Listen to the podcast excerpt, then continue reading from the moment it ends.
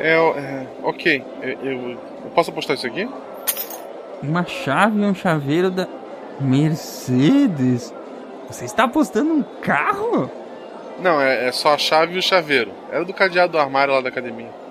Tu vai em academia? Eu fui uma vez, mas não, não vale a pena. Nem para buscar o cadeado. Tá legal. Tá, ok, eu cubro. O que foi, cara? Nada. Tu tá muito feliz. Não, não, é, desculpa, nada. É blefe isso. Claro, claro. É, garçom, traz a conta. Hoje é, é, é- hoje eu que pago. Isso é blefe, não pode. Eu, eu posso aumentar essa aposta? Cara, tu não tem mais dinheiro. Ah, mas é, fica como empréstimo. Eu queria aumentar a bolada assim, pra, pra dar uma emoção. Não pode. Deixa eu ver aqui. Ah, Aqui, ó, 50 reais aqui no bolso, ó, perdido, ó. Tô aumentando 50 reais. Mais 50? Pera aí, deixa eu pensar. Sem pressa, eu, eu vou ligar pra Beta, tá? Só um pouquinho. Alô? Amor? Arruma a Malu. É, chegando em casa a gente vai sair pra jantar hoje.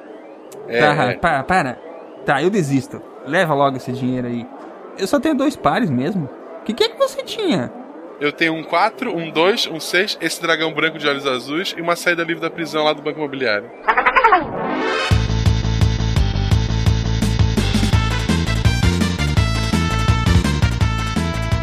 Aqui é Silmar de Chapecó, Santa Catarina e... All in, motherfucker! Eu cubro. é o Silmar, eu cubro. Aqui é o Pena de São Paulo e eu já ganhei 100 mil reais jogando pôquer. Uau! Caraca. Na verdade, eu tô ele? blefando. Caíram, né? Então. Tem o potencial. Eu, eu caí, tranquilo.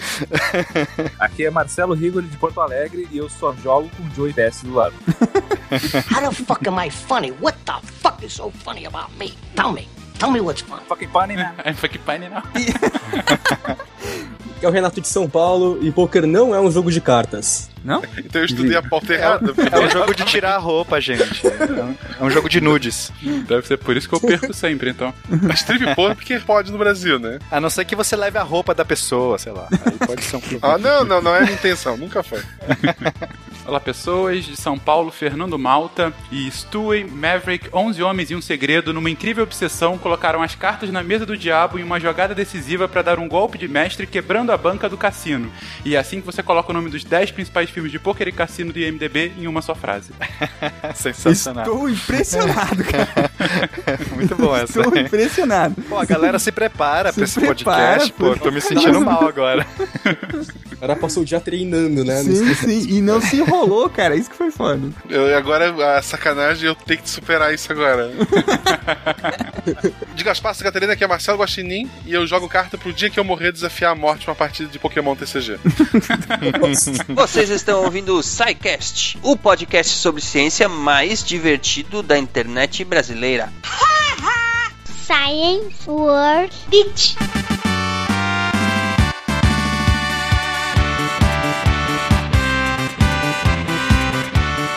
Sejam todos bem-vindos à sessão de recadinhos do SciCast, um oferecimento da Seagate, criando espaço para a experiência humana. Eu sou o Silmar. E eu sou a Jujuba. Então é Natal. eu acho que os nossos ouvintes Caraca. não merecem ser castigados dessa forma, né? Dó. Pior é que o povo só lembra dela e dessa música nessa época, Não né? tem condições, né?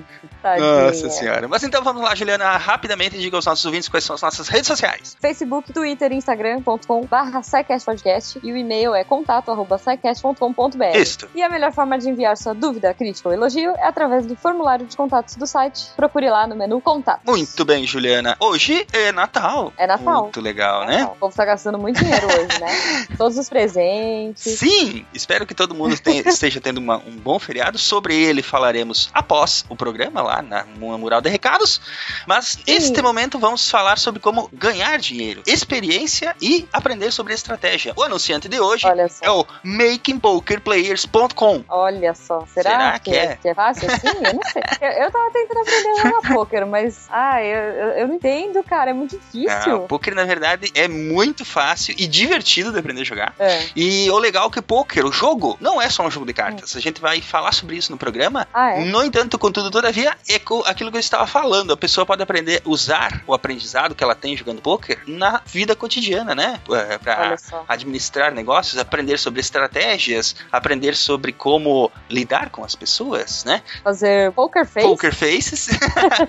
Tem um componente psicológico muito forte no poker, né? Vocês vão ver tudo isso no programa, mas o recado aqui é que vocês podem aprender muito mais sobre o poker e aprender como jogar poker e usar isso tanto na mesa de jogo quanto nas suas vidas, é, acessando lá o makingpokerplayers.com. Eu ouvi dizer, não sei, meu namorado, ele tá tentando me ensinar, né? E eu ouvi dizer que o poker é o segundo esporte que mais cresce no país. Sim, é o- eles são considerados na categoria de esportes agora, né? Xadrez, assim como xadrez, o poker também agora é considerado um esporte.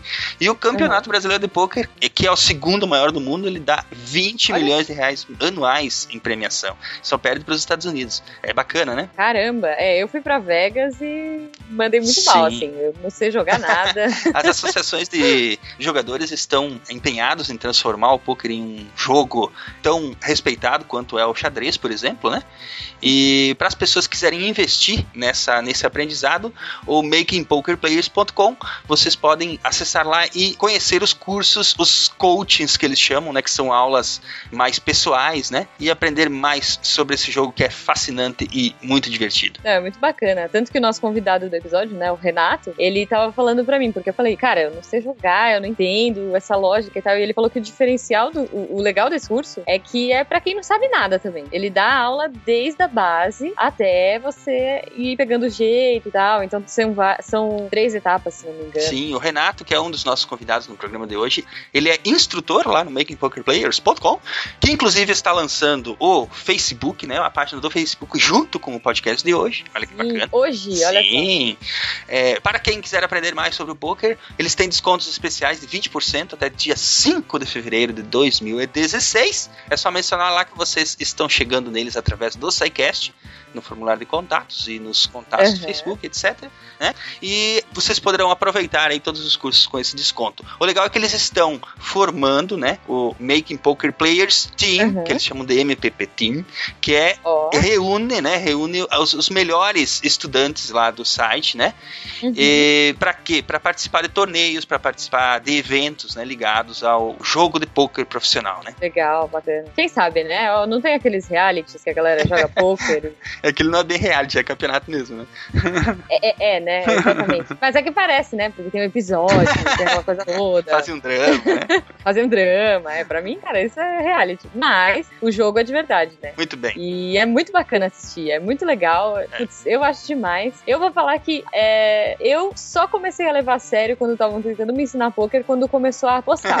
Mas não dinheiro. A gente tava apostando MLs, Ah, tá. cara. Aí o negócio ficou Aí muito negócio sério. sério. Entrou chocolate na parada. Nossa, aí a Juliana estava apegada às suas balinhas, como se começassem a apostar jujubas, então você foi, né? Nossa, aí, aí, caramba, eu ia ganhar em Las Vegas. Se Las Vegas apostasse balinhas, aí eu aí, Aí ferrou. tinha, aí eu né? ia ser a. Pre- a premiação podia ser revertida em balinhas. É, pode ser também, né? Ah, mas é, eu não sei. Muito bem, Bom. ouvintes, se vocês quiserem aprender mais sobre poker, seja para se divertir, seja para aperfeiçoar essas técnicas de negócios ou arrasar nas mesas de jogo, Hum, né? uh, Acessem lá o makingpokerplayers.com e conheçam os cursos, conheçam os instrutores e conversem diretamente lá com eles, que está bem bacana. é. é bom agora, né? Nessa época de Natal ainda ficar treinando poker face, porque imagina, tipo, chega aquela sua tia chata assim, ai, ai, vai, vai pegar na sua bochecha, ai, como cresceu, quando eu tive cara desse tal. Ai, aquelas coisas todas de Natal, ai, tá namorando, não tá, ai, casou, não casou, teve filho. Ó, que beleza. Chama é ela um para ótimo jogar momento. poker na mesa da, da ceia. Isso, isso. E pra fazer poker face pra não ficar com aquela cara, né?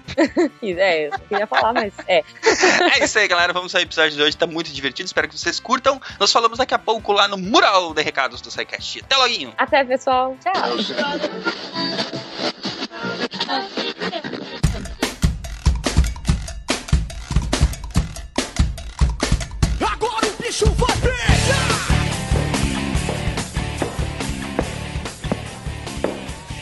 A palavra estratégia vem do grego strategos, vem do inglês estratégia, e vem do alemão. Fernando Mota tá dormindo, senhor.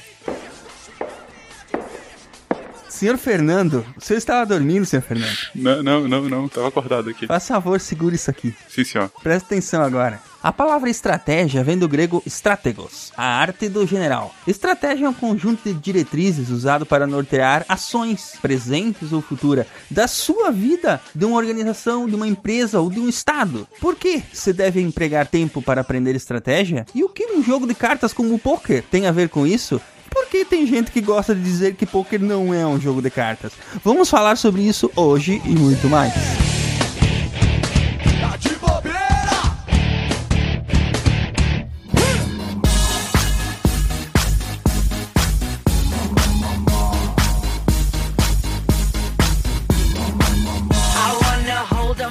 Bem, gente, poker. Por que, que nós vamos falar sobre poker? É porque o poker tem a ver com muitos aspectos, com o estudo das pessoas, os estudos das personalidades. Para jogar bem poker, você tem que entender de estratégia, entender de adversários, entender de uma série de fatores psicológicos, de estatística, de matemática. Então vamos começar a falar sobre esse jogo que não é um jogo de cartas. Ele é um jogo de pessoas ou não, Renato? É, se você for depender- das cartas pra ganhar, você não vai se dar muito bem não, viu, cara? Basicamente assim, tem duas maneiras de você vencer no poker, né? A primeira é tendo a melhor mão e a segunda é fazendo seus oponentes largarem as mãos deles. O problema é que você quase nunca vai ter a melhor mão. Então é melhor você especializar, entender o seu oponente e fazer ele largar as cartas dele do que ficar dependendo de, de formar uma mão boa pra vencer no showdown, né? E, e também saber quando largar as suas, né? Exatamente. As principais habilidades que você tem que ter são essas duas. É fazer o seu oponente largar a mão dele quando ele tá ganhando de você e fazer ele continuar jogando quando você tá ganhando dele. Essas são as duas habilidades principais que você tem que ter pra vencer no jogo, né? O importante também é a pessoa entender que ela não tem que vencer todo o jogo, toda a mão. Você vai jogar numa noite dezenas, às vezes centenas de mãos, e você tem que ganhar algumas delas e não perder em outras. Então é um jogo também muito de você achar o seu equilíbrio, de você conseguir estar acima da média. É que a né? gente tá acostumado com aquela representação dos filmes, né? Que toda vez que o poker aparece nos filmes, ah, na maior parte deles, é aquela representação de tipo, essa é a mão decisiva. Exato. Entende? É, é, é sempre all-in nos filmes, né? É, assim, numa, numa noitada de poker, você vai ter algumas mãos decisivas, algumas mãos que você de repente vai jogar o seu all-in, que você vai. Você vai ter algumas mãos que você vai entrar com tudo e outras que você é, provavelmente não vai nem querer disputar. É normal isso, né? Mas enfim, vamos falar um pouquinho sobre a história do. Como é que surgiu o, o poker, afinal de contas, o jogo poker? Que a gente gosta sempre de fazer aquela revisãozinha histórica, os ouvintes, aliás, adoram. E como é que nós começamos com essa historinha, Fernando? Bom, é, o poker, por mais que o Renato fale que não, ele é um jogo de cartas também. É, As cartas, na verdade, eles são um dos elementos, né? Eu acho que é bom deixar isso claro. O ápice do jogador de poker, todos sentam em volta da mesa e ninguém pega carta nenhuma, né? Um começa a imaginar o que o outro. Tipo um jogo psíquico. Exatamente. Mas então, é, é, para entender a história do poker, tem que entender um pouquinho a história das cartas, né? As cartas, elas existem mais ou menos, cartas como um jogo, né? Baralho, existe mais ou menos desde o século IX depois de Cristo. Como qualquer coisa nesse mundo foi inventado na China. É, diz que os primeiros jogos é, foram, foram documentados como um jogo que tinha cartas, tabuleiros e dados, então, é, por que não o primeiro RPG de mesa da história? E, e, assim, depois de alguns séculos viria de fato o primeiro deck, né, o primeiro baralho, focado em específico num jogo de dominó chinês. E na verdade, o que se entende hoje é que os primeiros jogos chineses de cartas eram jogados, na verdade, com cédulas de moeda. Então você tinha a cédula e na própria cédula era o valor das cartas e daí vinham todas as regras em cima daquilo. É, ao longo dos séculos, isso foi, foi é, em outras civilizações acabaram também é, é, adotando jogos de cartas na sua lógica, como ah, os persas ah, e os egípcios. E os egípcios fizeram o primeiro deck de cartas ah, que, que chegou na Europa, que eram cartas do, de mamelucos. E esse, a partir dessas cartas de mamelucos, que começou a, a se espalhar, a ganhar cada vez mais popularidade na Europa, na Alemanha, no, no que viria a ser a atual Alemanha.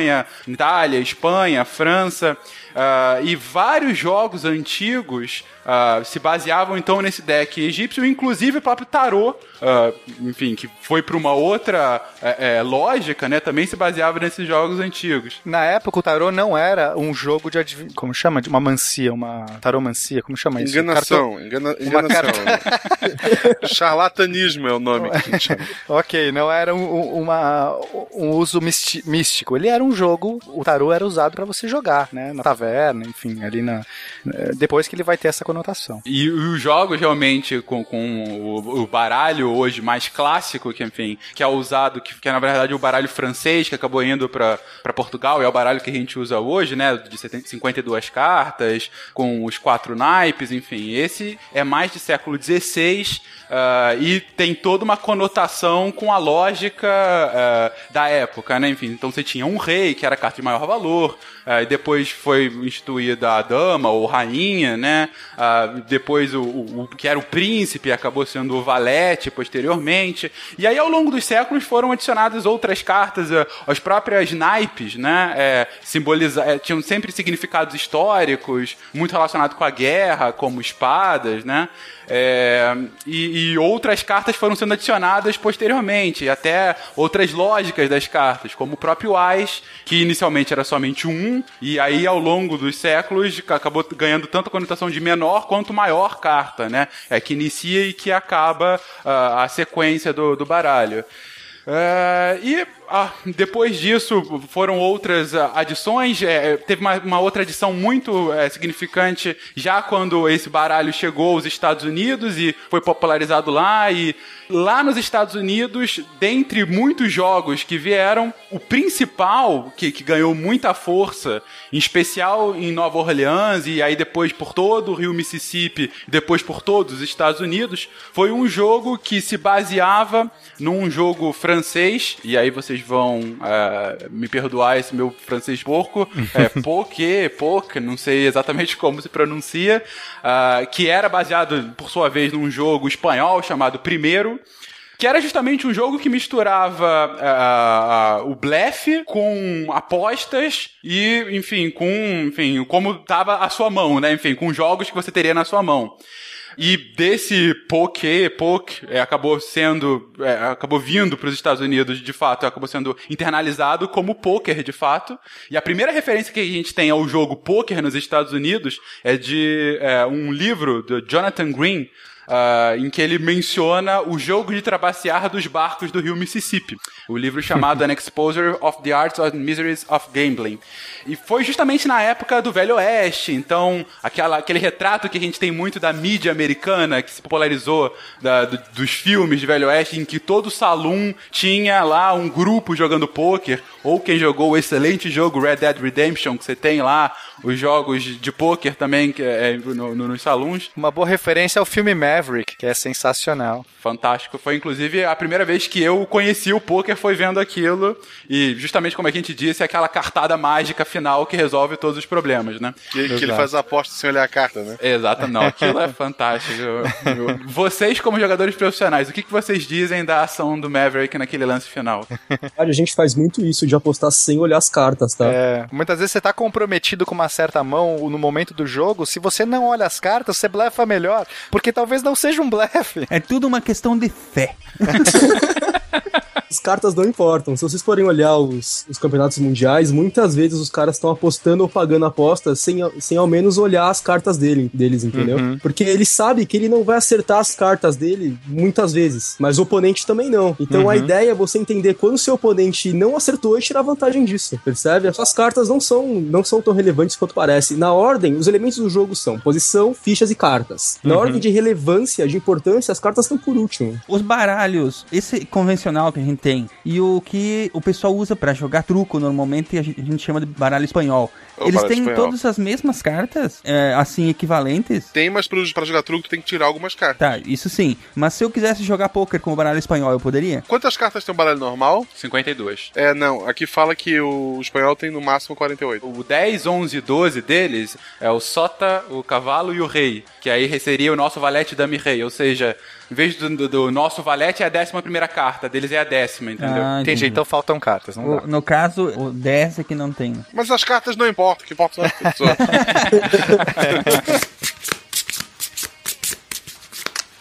O baralho que a gente usa, aqui é conhecido como baralho, mas enfim, em geral é conhecido como baralho francês mesmo, né? Aham. Que é o baralho francês de 52 cartas, porque também tem o de 56, em que você não tem só o valete dama e rei, mas também você tem um cavaleiro, Uhum. que seria a décima segunda carta, né?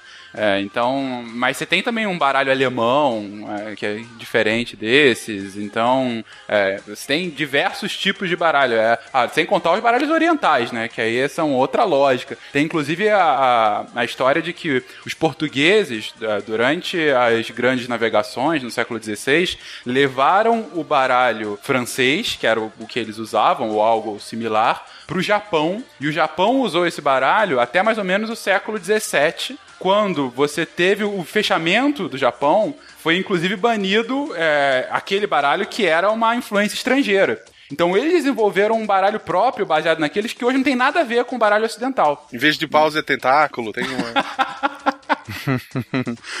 Provavelmente. Os caras não têm limites, né, velho? A estrutura do baralho teve uma relação histórica com a estrutura do, do, do xadrez, por exemplo, porque agora eu tava pensando, tem rei, rainha, tem falou de cavaleiro, tem espiões que seriam as cartas sem. O xadrez ele começou como um jogo de guerra, né? A ideia dele era do estratégia de guerra, tinha os peões que estavam movendo e tal. Eu acho que a lógica é a mesma. É, o xadrez é, é bem mais antigo, na verdade, né? Uhum. É, e também foi uma adaptação, né? É, vem acho que dos persas e. Isso, vem dos indianos, antes dos persas. Os persas acabaram difundindo. Eu acho que a ideia, tanto do xadrez quanto do, do baralho, era representar a corte, né? Sim, sim, isso sim.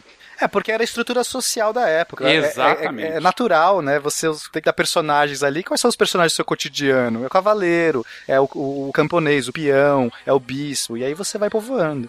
Exatamente. E, e o baralho, ele tem essa, é- é- essa conotação quando você coloca rei, rainha, valete como superiores e o resto, né? As outras cartas, como sendo o, a- o povo, né? Pelo menos eu Isso. sempre tive essa. Não, não sei se essa é a razão, mas eu sempre tive essa- na na minha cabeça que do 2 até o 10 é ali o povão. Não, faz sentido. São os peões do xadrez, né? São os peões. O As, no começo, ele só valia como um mesmo, depois que ele acaba tendo esse poder. Eu não sei de onde veio, né? Porque que ele se torna mais poderoso do que o próprio rei. E- Isso deve ser amante, deve ter um rolo ali. Esses reis tinham tudo um casinho. Eu também não sei a motivação, mas talvez, e aí assim é realmente conjecturas, né? Aquele ponto do Ais de ser o mais da base da pirâmide pode ascender e ser superior ao rei, alguma coisa Revolução Francesa, né? Pode ser, Hum, veio é. da França, talvez. Bom, se não for, é uma boa história que a gente pode contar a partir de agora, né? Só a partir de agora é isso, por É, sinal. pronto. Como surgem as lendas, né? Ótimo. E, e, e ainda falando sobre essas é, figuras superiores ao povo, na verdade, no- nos próprios baralhos, é, em muitos baralhos antigos, você tinha personagens históricos representando cartas específicas. Então, por exemplo, o rei de ouros era o Júlio César, porque, enfim, era um rei que tinha lá e portava um machado e ele estava lá à frente da- da- das legiões romanas. Já o rei de copas era Carlos Magno. Uhum. Rei de paus, Alexandre o Grande. O valete de paus, Sir Lancelot. Ou seja, você colocava é, personalidades, digamos assim, é, europeias, né, da, da- da história europeia, é, no próprio baralho e, enfim, e aí simbolizava realmente esses status, né? A gente podia fazer um baralho moderno, né? Tipo, sei lá, Lady Gaga, Michael Jackson. Ia ser engraçado. Qual será que foi o deputado que, que propôs essa lei de Gaga aí, será? Meu Deus! Depois as minhas são ruins. Ai, ai, tu é um páreo duro de bater de vez em quando, Marcelo. Obrigado. Ô, mas enfim, ah, Fernando, é, como é que a gente avança pra transformar essas cartas que são usadas para um monte de jogo em, em poker, hein? Porque foi, foi aparecendo, foi sendo aperfeiçoado e hoje tem milhões de, de variantes. Sim, o, o- se estabeleceu então nos Estados Unidos, lá na metade do século XIX, ganhou o país ah, como um dos grandes passatempos, ah, em especial de salões, mas não necessariamente. É, e aí, ao longo do- do- das décadas e depois séculos, várias variações foram feitas, né? Uma das mais significativas, por exemplo, foi a inclusão de uma carta nova que não existia, que era o Coringa, né? O Joker. é, Uhum. que acabou sendo usada muitas vezes como ah, uma carta coringa, de fato, no jogo de pôquer, né? Era como se ela valesse qualquer carta é, naquele jogo, quando ela estivesse na sua mão. Ela poderia representar qualquer é, outra carta do baralho, né? Ela só perdia pra carta Batman, né? carta overdose. Carta Batman não conseguia vencer do Coringa. O, o Coringa só queria, só queria ver o mundo queimar, cara. Exatamente. E aí, além disso, teve outras adições, como no- nas próprias regras do jogo, como a compra, né? Anteriormente você não tinha essa questão de, de trocar as cartas que você recebia, enfim, a gente vai falar um pouquinho mais disso nas regras. Ah, mas uma coisa que eu acho muito interessante é que como ah, é, a variante que a gente que por muitos por muitas décadas ficou mais conhecida é, acabou se fixando nos Estados Unidos como a grande variante, que é a variante de cinco cartas, né? Que é a- foi a mais famosa e foi jogada até mais ou menos a Segunda Guerra Mundial. Porque no estado de Nevada é, havia, foi estabelecida uma proibição de jogos de apostas. Só que um, ah, um procurador-geral do estado ele argumentou que o jogo de pôquer naquela variante, por ter a questão das trocas e muito do blefe, era um jogo que exigia muito mais habilidade do que a sorte. Então foi permitido o jogo de pôquer lá e a partir daí aquela variante ganhou grandes dimensões. E isso foi igualmente significativo para o estado de Nevada, porque é, a partir do crescimento e da popularização do jogo, começou -se a fazer cada vez mais pressão para uma liberalização do- de outros jogos, e aí sim de azar. E aí, décadas depois, já no, no século XX, foi liberalizada ah, os jogos lá e a partir daí a gente tem Las Vegas, que hoje é o principal polo econômico do estado. Ah, professor, professor, eu tô aqui com a mãozinha levantada. Posso, posso fazer uma pergunta? Por que que chamam de jogo de azar se o, ne- se o negócio é depende da sorte? É que, na verdade, a palavra sorte a gente usa de uma maneira equivocada. A palavra sorte, ela significa destino, né? E não, não, o azar, sim, que é essa coisa do caos, o aleatório, das possibilidades que você não controla. Sorte a gente acaba usando de uma maneira equivocada. Eu vi um tweet hoje de um comentário de um jogador, sei lá de onde é que era o time, que ele comentou que pênalti é, não era sorte, era loteria. o que ele quis dizer com isso eu não faço ideia. É, Porque então, é, que, é que originalmente as pessoas falam assim, ah, boa sorte, né? Esse que é o termo, ah, que você tenha boa sorte. O que eu tô dizendo é bom destino, né? Meio que assim, que Deus te ilumine, que, os, que as estrelas sorriam pra você. Vo- Você quer dizer isso- que foi mais uma expressão que nós importamos e traduzimos errado? E traduzimos errado. Tipo quarteirão de queijo, é isso? Tipo quarteirão de queijo. É, é, hoje, hoje a palavra sorte ganhou uma nova propriedade, né? Então, claro que você pode usar pra dar o sentido do aleatório, né? Aí a gente pensa assim, sorte no sentido que, que sei lá, as coisas aleatórias estejam propensas ao seu lado, mas tecnicamente ela é o oposto. A palavra sorte é oposto ao aleatório, porque o destino não é aleatório, né? Quando a gente usa o conceito destino, ele é certo. O destino é ditado, mas não por você, você não tem controle sobre ele, mas ele não é aleatório. O azar, sim, o azar é o, a causalidade, a, a, a, a potencialidade do, da entropia, né? É a parte do, do diabo no jogo. 10% é sorte. Por mais que seja o jogador, melhor jogador do universo, tu ainda precisa de um pouquinho de sorte. Não, uma mão, uma mão no poker pode ser definida pela sorte, tem, né, é sorte no sentido de azar. Agora, vamos usar, senão eu vou ficar Aham. confuso. Você várias mãos no poker podem ser definidas. Você tá com a mão melhor e aí dá o azar de virar a carta do seu oponente. Você jogou certinho. Você Aham. fez a, leitura correta e você vai ganhar 80% das vezes, mas naquele naquela mão não virou. Mas o bom jogador, o poker não se define numa mão, mas na média de muitas mãos. Então a pessoa não vai ganhar. A sorte ela é pontual e aparece aqui e ali, mas na média a sorte acaba. A sorte ela é eliminada. Então, uma partida é sorte. Várias partidas. É habilidade. É porque partida também, normalmente a gente usa a partida como um conjunto de mãos do poker. Então uma Sim. noitada de poker será uma partida de poker. E na partida, a sorte, né, o elemento aleatório já é, é reduzido no momento que, se você tem bons jogadores, o cara vai conseguir, é, em média, ganhar mais do que perde. Então por isso que a gente vai ver os mesmos jogadores, nessa época que a gente vai ter os- o, o poker fervendo e os começam os torneios, o que, que a gente vai ver? Os mesmos jogadores chegando nas finais. E as pessoas falando assim, peraí, se é um jogo de sorte, como é que explica? É todo mundo Zé Carioca aqui? Não é possível, né? A gente diz que você não precisa ter sorte, o que você não pode ter é azar, né? Porque se você tem o azar, você vai ganhar de uma mão qualquer 85% das vezes. Você não precisa ter sorte pra ganhar, você só não pode ter o azar de entrar nesses 15%, entendeu?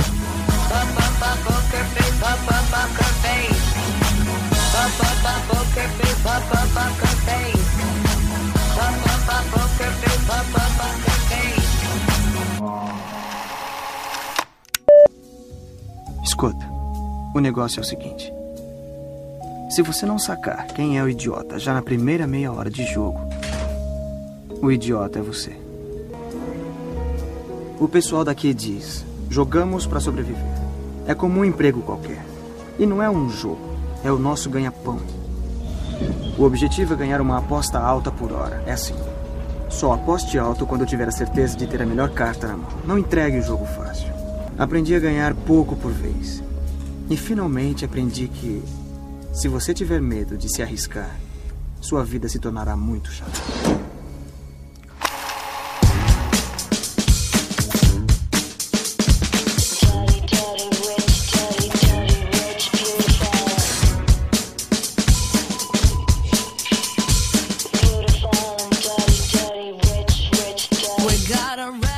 O poker mais popular nessa época, quando surgiu nos Estados Unidos e tudo mais, inclusive, que é esse que o pessoal tem falado, é o poker de cinco cartas fechadas, que a gente chama de draw poker.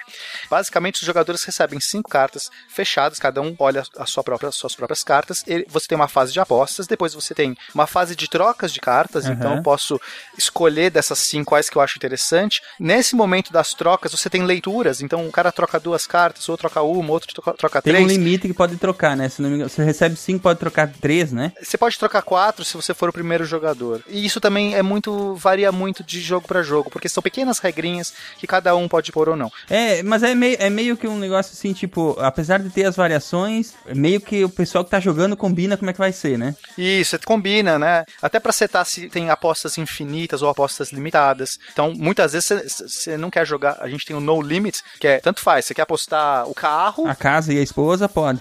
Vai lá. Tem outros que não, só pode apostar uma certa quantidade. Mas enfim, esses detalhezinhos são definidos para cada jogo. Mas basicamente você tem uma fase de trocas, onde a pessoa tem a leitura, e uma segunda fase de apostas, onde eh, que é a final, e aí quem sobrou na mesa, né? Quem pagou. Então, só para entender como é o mecanismo de aposta.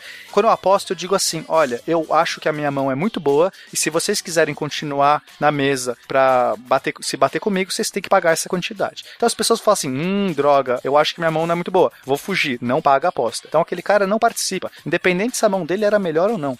Aí o outro fala assim: hum, não, não, eu acho que a minha mão é boa, e paga. Aí vai ter um outro que eu falo assim: peraí, peraí, a minha mão é boa, mas não apenas boa, é melhor que a sua, e eu repico a sua aposta. Eu aposto por cima, eu aumento. E aí, opa, se agora todo mundo tem que cobrir a aposta do cara que aumentou. Independente se ninguém tá vendo carta nenhuma. E as pessoas podem fugir também nessa. Também nessa... pode. O cara, isso, o cara cobriu a Só que o que primeira. ele já pagou, já pagou. O que vai pra mesa fica. Ele já pagou antes, já tá na mesa. o que vai pra mesa é da mesa. Empurrou sem querer a fichinha, esquece, amigo. O que foi pra mesa você não toca, né? E ah, então, no, no final dessa rodada de apostas, que pode durar várias rodadas, porque enquanto tiver alguém aumentando, você fica. Você fica perguntando: paga ou sai? Paga ou sai? Ou paga, aumenta ou sai, né? A pergunta é essa: você paga, você aumenta você sai? E aí, de repente, sobrou alguns. Quem sobrou no final, todo mundo pagou, pagou, pagou, todo mundo acredita no seu jogo, tecnicamente. Revela-se as cartas, quem tiver o jogo maior, leva tudo. É isso que é um jogo de pôquer. Fases de apostas, e, e aí você tem ou não trocas de carta, depende da variante, e aí no final revela-se quem sobra fica. Tem então, empate? É, pode ter empate e aí divide-se o pote, né? O prêmio, né? Divide-se a mesa. É, então, nesse, nesse jogo inicial, o poker fechado, você tinha esse, é, essa era a dinâmica. Alguns tinham ou não os, as cegas, né? Alguns. O que, que é o, a- a- o cega ou blind? É porque alguns jogos eram muito parados, né? O que, que é parado? Ah, Jogadores talvez muito conservadores. O cara resistia para começar a fazer aposta. O jogo não esquentava, as postas não subiam. Aí de repente o cara tinha um bom jogo, ele começava a subir e, não, e, e- e ele não tinha como, né? Se fosse um jogo com apostas limitadas, você não pode subir qualquer valor.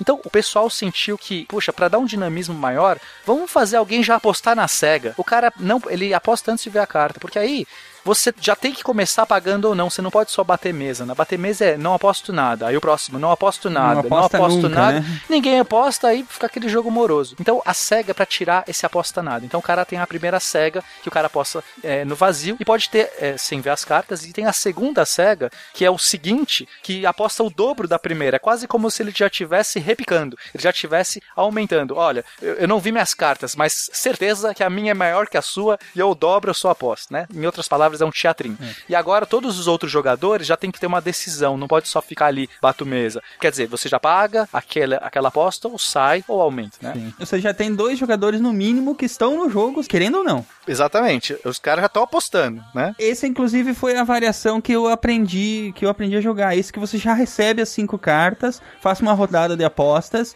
aí você tem a troca e depois outra rodada de apostas e aí vai pro. E à medida que vai dando rodada, esse aposta segue, ela pode ir aumentando, não tem um esquema assim? É, nos torneios elas vão aumentando toda hora, né? É, eu lembro que eu, que eu assistia muito no, no SBT, depois do programa do Silvio Santos, na madrugada. Ele Uhum. passava torneio de poker, sabe-se lá por quê. Mas, mas era daquele que tinha cinco cartas que eram pra todo mundo aberta, né? E cada um recebia, acho que era duas cartas, né? Essa já é uma variação. Aí essas são as, as regras básicas, ou tem mais alguma pena? Não, todo jogo de poker vai ter isso. Rodadas de apostas Aham. e, e depois que você revela. Sim. Então vamos falar um pouco das jogadas. É, é, então, né, todo jogo de poker você compara no final mãos com cinco cartas. Quais são os jogos, as jogadas, né? As mãos possíveis. Bom, você pode ter é, a mão mais alta de todas. Eu vou começar do, do mais alto para baixo, tá bom, pessoal?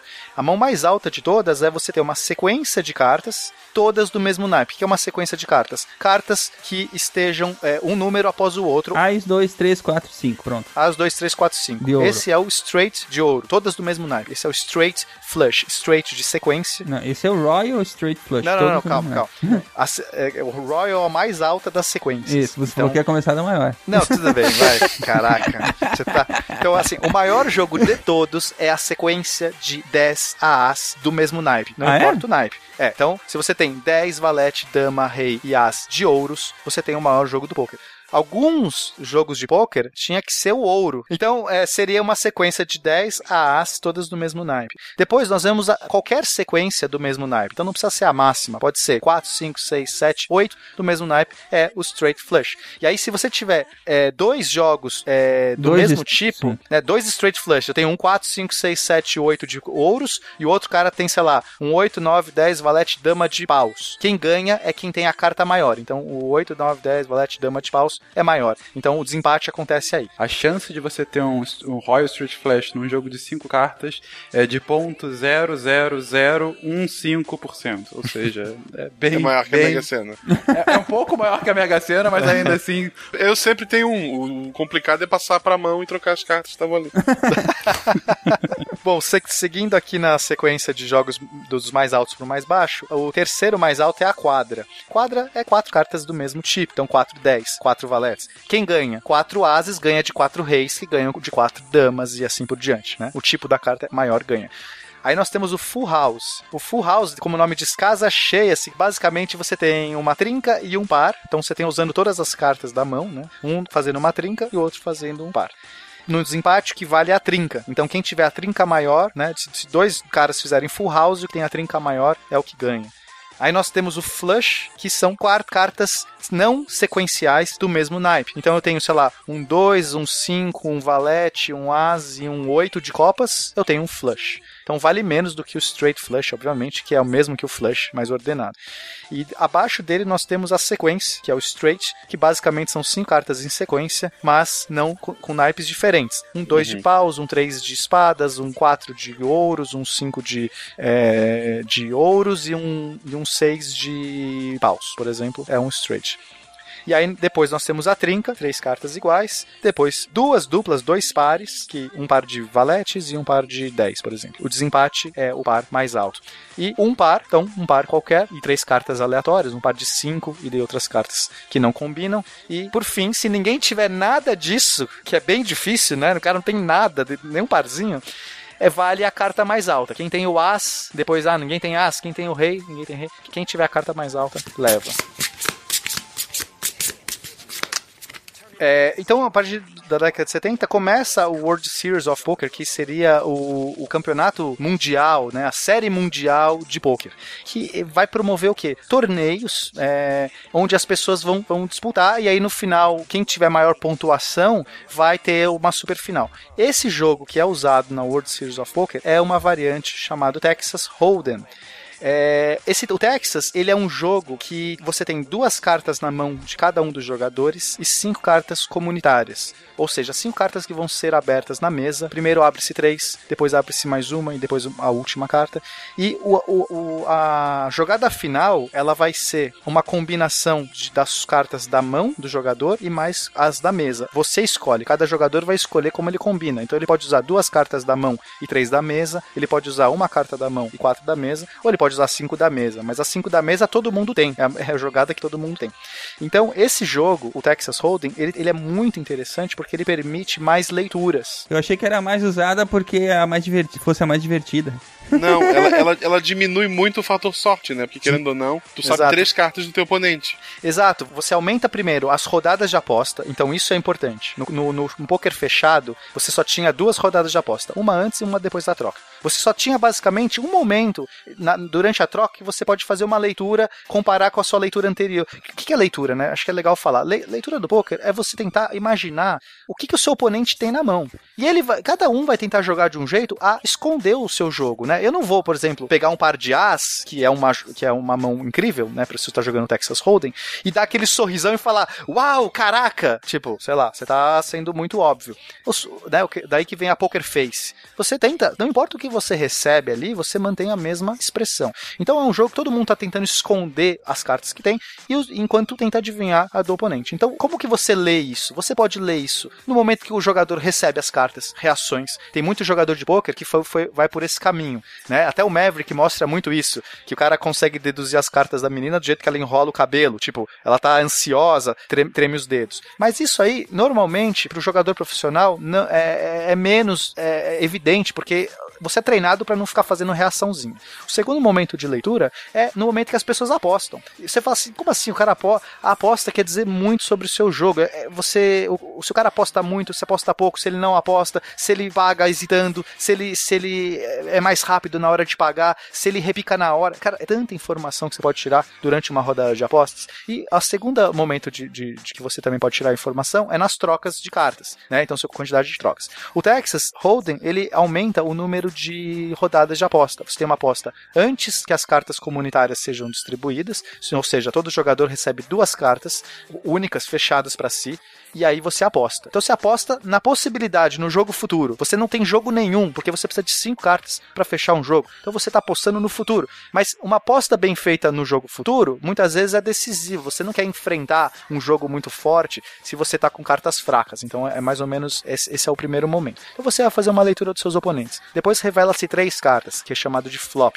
Então três cartas, pá, abre na mesa. Agora todo mundo tem pelo menos um jogo, porque todo mundo tem cinco cartas, três da mesa e duas da mão. E aí tem uma nova rodada de apostas. E aí nesse momento é uma rodada de apostas já com o jogo na mão, então você vai ter uma, já uma leitura pelo menos do que os jogadores têm ou do que eles estão tentando, né? Dependendo do que abre. Aí vira-se mais uma carta. Os que sobrarem dessa segunda rodada de apostas vão ver uma quarta carta, né? Uma que vai ser que a gente chama de turn. Então turn é a quarta carta comunitária. Segue-se uma nova rodada de apostas e aí finalmente vira-se o river, que é a última e decisiva, segue-se uma rodada de apostas. Então você percebe que a gente tem quatro momentos de aposta, aumentando muito as leituras e como você tem cartas comunitárias, você consegue ter muito mais o fator, a habilidade vai contar muito mais do que o elemento sorte, o elemento azar. Por isso que ele foi uma modalidade que explodiu, né? Todo mundo que jogava o draw poker, quando começou a jogar o, o, o Texas, né, os jogadores que, gostavam do poker de leitura, o poker habilidade, eles amaram essa nova, nova modalidade. Foi ela que começou a explodir aí e nós temos alguns personagens chaves nesse início do, do Texas, né? É, de, um deles é o Doyle Brunson, que ele escreveu um, um- um livro chamado Super System, que foi um livro de referência aí para todo mundo que começou a jogar poker nessa época. O Doyle Brunson, ele é uma lenda viva, ele tá, né, vivo ainda bem. Até hoje ele continua jogando poker. Ele aparece nas mesas finais, ele aparece, ele já ganhou 10 títulos, 10 torneios da World Series e ele fez, ele conseguiu ganhar dois é, eventos principais, seria a final, a final da, da série mundial. Ele ganhou dois seguidos. E isso é para poucos, se eu não me engano, além dele, só teve mais uma pessoa que conseguiu. Então, o Doyle Brunson, ele, ele vira, ele é, também acho que é a primeira pessoa que fez um milhão de dólares jogando poker, é isso? Conf- confere? É, inclusive é o nome do livro dele, né? How I Made Over 1000 hum, Dinheiros One million. Americanos Playing Poker. E eu, só acho que ele, ele fez uma mancada, né? Ele não devia ter mudado o nome do livro, porque é, esse nome vende muito mais livro do que o outro. Pode ser que ele não queria mais concorrentes, então ele É. queria que o, o livro fosse vendesse mal, né? Talvez. Ou pra- provavelmente alguém escreveu um livro chamado Como Ganhar 10 Milhões jogando poker e daí o cara ia comprar o outro, ganhava mais, né? O problema é que todo final de semana alguém ganha um milhão no poker, né? é verdade.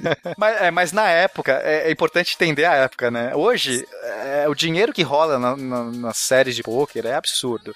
Mas na época, o pôquer era uma coisa incipiente, ainda de nicho, né? E, e é por isso que muitas pessoas começaram a ver o pôquer como esporte. É, por quê? Porque o Doyle Brunson, apare... não só ele, tá, gente? Tô usando ele como uma lenda viva, porque acho que ele é o maior expoente de todos. Se você fala assim, fala um nome do pôquer, né, do Texas, assim, do mundo, você vai falar o Doyle Brunson. Mas tem outros incríveis aí, inclusive, que, tão, que ganharam mais do que ele. Mas é, o, o importante é entender que esses caras, essas figurinhas carimbadas, elas apareciam sempre nas finais, ou quase lá. Então era difícil você pensar que é apenas um jogo de sorte, né? Porque tinha muito estigma, né? Ah, é um jogo de azar, é um jogo que, que não, não. Então, hoje em dia o pessoal trata como esporte, né? Porque é muito mais para uma habilidade do que, que para o azar. Mas aí eu, eu te pergunto, Pena, eh, você falou, ah, tem muita grana rolando. Você tem uma dimensão do quanto de grana rola no eh, o mundo afora com poker hoje em dia? Olha, só o poker online movimenta mais de 130 milhões de dólares por ano. Só o poker online, que estava banido nos Estados Unidos até uns meses atrás. E agora tá voltando a ser jogado lá na modalidade online. Que beleza, 130 milhões. É, a popularização do poker veio principalmente com o efeito moneymaker que a gente chama, né? Que foi Uhum. quando um americano que era um qualquer até então, que é o Chris Moneymaker, e o nome dele é esse mesmo, tá, gente? É Chris Fazedor de Dinheiro.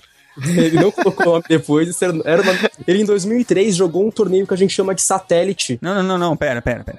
Tu tá dizendo que o cara foi batizado com esse nome? Foi. Profético, profético.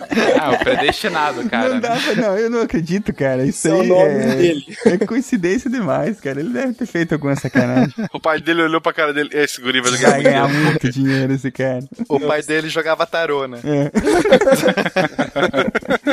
Não, aí o Chris jogou um satélite, que é um torneio que se você vencer, você ganha direito de jogar um torneio mais caro. Então ele pagou 85 dólares mais ou menos pra jogar um satélite no Poker Stars e venceu o satélite. Aí ele ganhou o direito de jogar um outro satélite. E quando ele venceu o segundo satélite, ele ganhou o direito de jogar o evento principal da World Series, que é o que o Pena tava comentando. E aí ele pegou um contador que era seu vizinho, que pegava ônibus igual você. De um dia pro outro, ele acordou, ele, ele venceu o torneio, né? E acordou com 2 milhões e meio de dólares na conta, porque ele matou todo mundo. E aí todo mundo entendeu que qualquer um podia jogar poker, que é um jogo muito democrático. Só você estudar que você consegue ser um jogador vencedor. E aí o poker explodiu. Esse é o primeiro fenômeno que fez o poker explodir, que é o, é o efeito moneymaker que a gente chama. Foi quando um cara que era contador de supermercado acordou pobre e foi dormir milionário. E a segunda razão foram os torneios online, né? Porque agora você consegue jogar vários torneios ao mesmo tempo, a qualquer hora do dia. Você não precisa mais se deslocar vários quilômetros pra jogar e ficar lá três horas jogando um torneio que se você cair, você às vezes não ganha nada. Hoje você joga vários torneios ao mesmo tempo no online e isso também popularizou muito o jogo. Pelado em casa. Eu jogo de cueca, tomando açaí, ouvindo música eletrônica no talo aqui. O importante é frisar o, ao mesmo tempo, né? A pessoa, a pessoa tá com quatro, cinco janelas abertas e fica jogando nas cinco. Eu jogava 44 ao mesmo tempo. Você é muito mais profissional do que eu.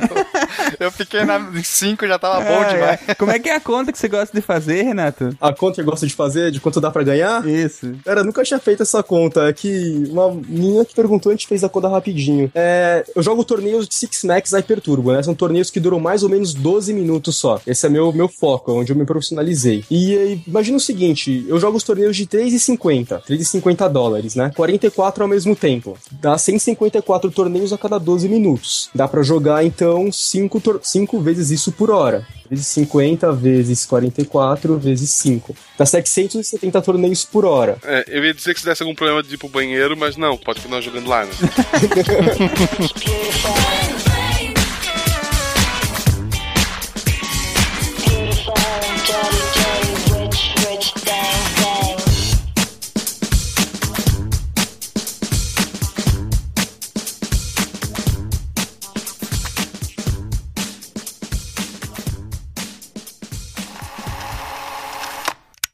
que nunca blefava. Eu tinha um par de ases. Não, eu disse que nunca roubava e que poucas vezes blefava. Essa foi uma delas. Está roubando o jogo inteiro. O que você acha que eu estava fazendo na primeira hora? Estava observando o jogo de vocês. Ah, Por falar nisso, a sua fraqueza aparece quando recebe as cartas e coloca as cartas de trás para frente e troca todas, parecendo desligado. Eu acho que você é um ladrão.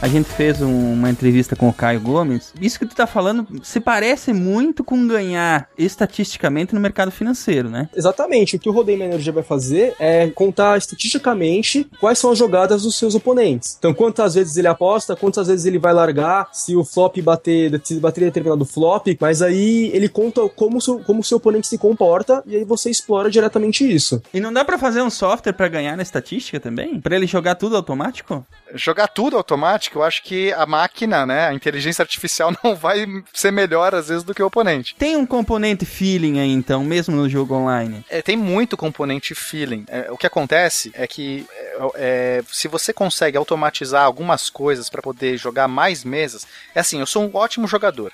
E se eu jogar dedicado uma única mesa, eu posso me dar muito bem. Só que eu posso jogar cinco mesas. Vai cair um pouco o meu nível de poker? Vai. Eu não vou conseguir prestar tanta atenção nas estatísticas, porque você tem uma parte do poker que é estatística, que é basicamente você saber probabilidades, você analisar oponentes e, e- contar quantas vezes o cara entra numa mão, sai de uma mão, é, que cartas ele tinha quando ele jogou. E você tem uma outra parte que é realmente na hora H, a decisão de subir, de, de- dar fold, de você. Quando você tá ali no embate com o oponente. Essa é a parte onde a- o valor humano, onde o seu feeling, onde a sua habilidade de decidir é muito importante. Mas talvez na outra fase, que é você saber se você joga ou não com aquele tipo de mão, se você. É, é, que, é, que é você começar, com- que é toda a etapa antes de você chegar nesse, nesse embate, você pode automatizar. Seria praticamente a etapa de escolher as melhores mesas pra jogar. Exato, as melhores mãos, né? Aham. Os, os melhores momentos. Porque você vai ter várias mesas acontecendo ao mesmo tempo, você joga todas, por exemplo, você tá jogando lá. Vou fazer uma comparação: 10 jogos, você tá jogando 10 mesas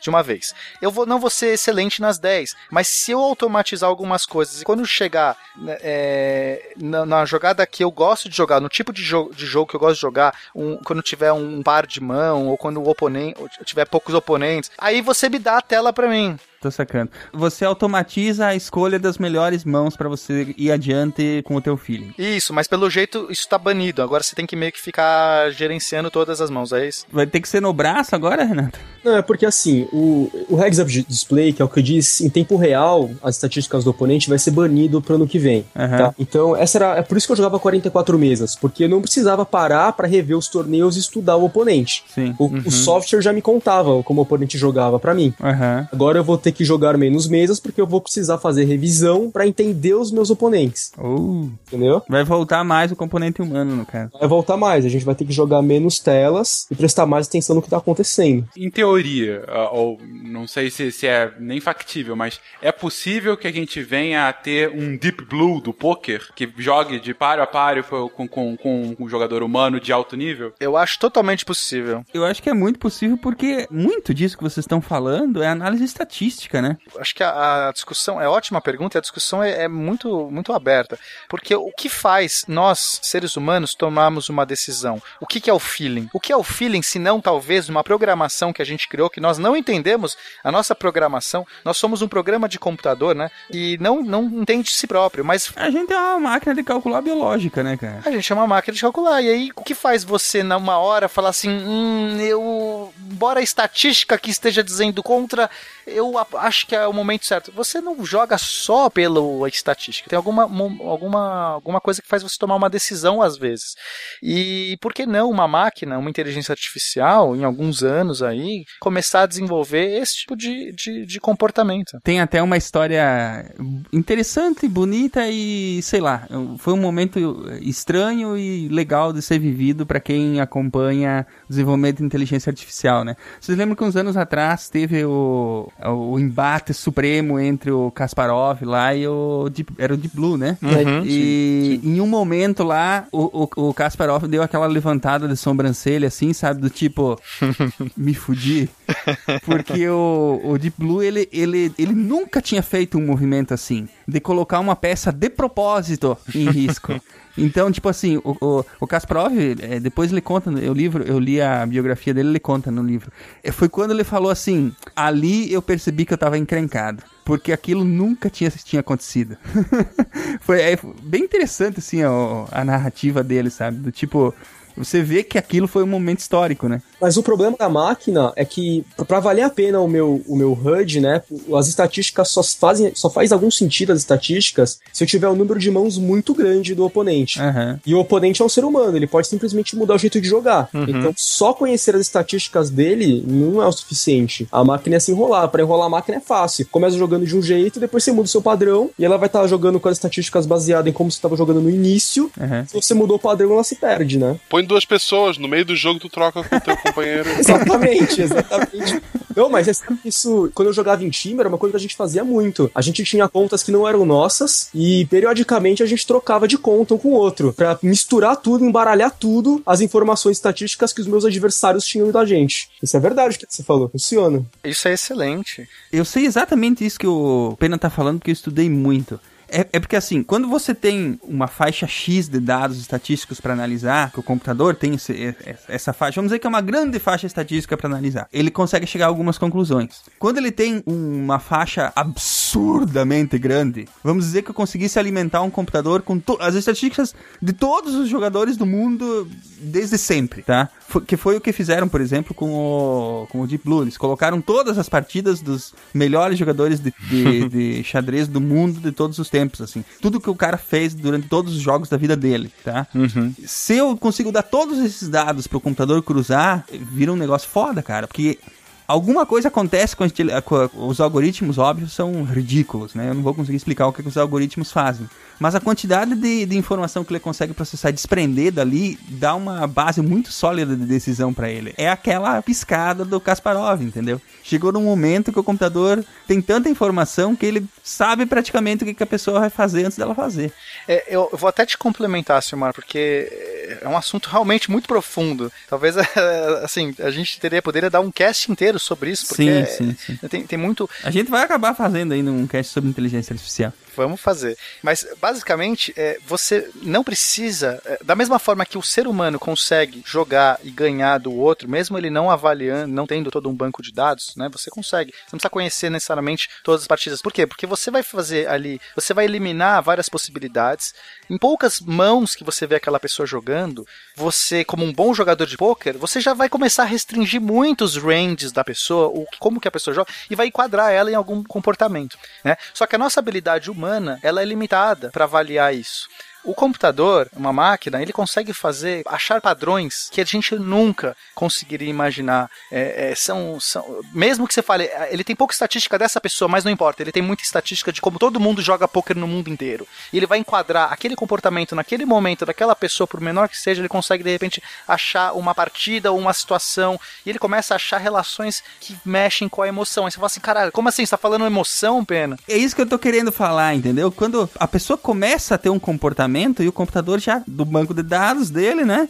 Ele já Uhum. sabe que aquele rumo de comportamento ele vai seguir. Então ele começa a restringir, restringir, até chegar ao, ao, ao comportamento que a pessoa de fato tá tendo. Mas isso não temos ainda, assim, só pra. é- né, é. é importante frisar. Temos e não temos, né? É, temos a, a habilidade, talvez, de desenvolver algum algoritmo que tenha a capacidade de fazer isso, mas Mas é, pelo menos não se viu ainda um Deep Blue do poker. N- Não, ma- mas aí que tá, falta integrar tudo isso aí, entendeu? É. Principalmente a questão de integrar o banco de dados, porque a informação que ele tem disponível de antemão é essencial para isso aí acontecer.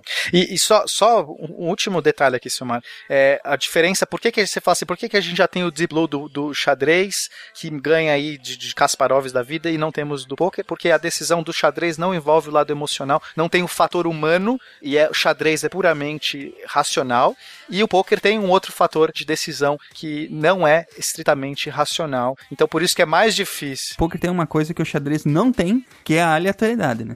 Também, mas não é por, mas não é por isso. Não é por isso, porque a aleatoriedade no, no, no longo prazo ela se cancela. O, fato de ser mais difícil o computador processar é, é porque existe um fator aí que, que, é, que é um fator emocional, um fator de decisão não racional. E isso é realmente muito difícil você começar a, a, a fazer softwares que analisam isso. É, mais é muito mais difícil fazer um computador com emoção, que represente emoção, que entenda emoção. E, e é por isso que é mais difícil. Mas vai chegar lá, eu não tenho dúvidas. Agora v- v- vamos deixar o, o Rigoli ajudar a gente. Cognitivamente, o Rigoli, como é que é que se explica essa cognição, essa essa esse feeling, essa coisa que o, como o Pena estava bem falando, é difícil de imitar artificialmente do ser humano. Na verdade, a gente está sempre calculando aí uma série de probabilidades, assim, né? Acontece que o nosso, como falou, né, o nosso cérebro ele é uma calculadora biológica, né? Então, ah, o que acontece é que a gente tem uma- um número de informações mais limitado, assim, né? Ah, aí é que vão acontecer o feeling que, por vezes, vai nos ajudar, por vezes vai fazer sentido, mas nem sempre, né? Então, ah, vão ter situações, por exemplo, ah, em que vão acontecer, né? Depois eu vou comentar algumas distorções cognitivas onde a gente acha que as coisas vão fazer sentido e não vão. Por exemplo, né? A galera que joga aí, né, deve ter passado por isso ou, ou ensina alguém a jogar, né? Então, assim, ah, eu joguei seis partidas. As minhas seis mãos foram péssimas. Então, quer dizer que a próxima mão provavelmente vai ser boa, né? Porque vir sete mãos ruins não vai dar. Ah, só que isso não faz sentido estatístico nenhum, né? A cada vez que tem o shuffle ali, tu zera as probabilidades, né? São independentes, né? São Exato. mãos independentes, não estão relacionadas. Só que na nossa cabeça isso não, isso não roda assim. Nosso, nossa Uhum. cabeça não computa assim, né? Então, às vezes o feeling vai te levar a fazer uma, uma jogada ou uma tentativa que não faz sentido estatístico e que pode dar certo. Às vezes, não, né? Claro que fica muito mais marcado, principalmente na, na história do poker, né? Quando o cara acertou, né? Mas ali, eh, se o Mar tava comentando do, do Deep Blue com o Kasparov, ele, eh, ele até chegou a ganhar algumas partidas do Deep Blue, né? Sim, ele ganhou várias partidas. Quando ele deu o clique dele de saber o que fazer, é quando ele parou de pensar tão racionalmente sobre o que ele ia jogar, ou seja, não levar tanto em conta as probabilidades da jogada, porque ele viu que o Deep Blue ia fazer muito mais que ele, cálculos, muito mais cálculos que ele, e ele começou a fazer jogadas improváveis, que não faria. Uhum. E ali que ele conseguiu ter uma brecha em cima do Deep Blue. Mas assim, parece que depois do Deep Blue, sei lá, se ele aprendeu o que foi, mas foi fácil, né? É, A- ele, a- acabou que ele perdeu realmente as três partidas, né? Não teve também um ponto em que ele tava. ele sugeriu que haveria é, controladores humanos no Deep Blue sim, em algumas ele das chegou a partidas? falar isso, sim. chegou a falar. Foi muito legal. Ah, Quem, quem puder ler essa biografia, ela é muito, muito bacana. Eu, eu também sou suspeito de falar porque eu adoro ler biografia, mas. Vamos fazer um sobre xadrez, então. seu- É, sim. Só que assim, é, é bom lembrar também o que o xadrez, tu começa toda a partida com o mesmo número de peças que fazem a mesma coisa. Uma partida de, de poker, cada rodada tu tá com peças, né? Com cartas diferentes na tua mão. É, o xadrez é um jogo de informações completas, né? É. Você sabe É. tudo que o seu adversário pode fazer. Isso, é. Tu, tu sabe não só tuas peças, como tu sabe do teu oponente. Tem isso também. Exatamente. No poker você não sabe o que o seu oponente tem. É, a gente pode até definir, então, o, o- qual, qual o, como o jogo de poker se enquadra na teoria dos jogos. A gente até já falou sobre teoria de jogos num, num outro episódio. É o melhor episódio que vocês têm. E, e eu acho. E eu acho que é legal, então, a gente definir, né, que tipo de jogo é o jogo do poker. Então, poker é um jogo assíncrono, porque cada jogador ele tem um turno pra apostar, né, cada um não é simultâneo. Não cooperativo, porque obviamente todo mundo tá querendo ganhar o dinheiro. Todo mundo quer comer o rabo de todo mundo. Às vezes, literalmente. no strip poker. É, depende do tipo de poker. Ele é um jogo de soma zero, né? Como a gente já falou no cast, significa que um jogador ganha, o outro perde. Não dá pra dois ganharem simultaneamente. O melhor que dá pra acontecer é o empate, mas também é zero, né? Ninguém ficou no lucro. E de estratégias mistas. Por que, que a gente fala estratégia mista? Quer dizer que você. é, o que, é uma estratégia mista e uma, uma estratégia é, natural? Uma estratégia única? É você tomar. A estratégia mista é aquela que você pode variar as suas escolhas. Você pode escolher agora agir de uma maneira e depois você age de uma outra maneira. Você não precisa seguir um único comportamento, não existe um único comportamento vencedor.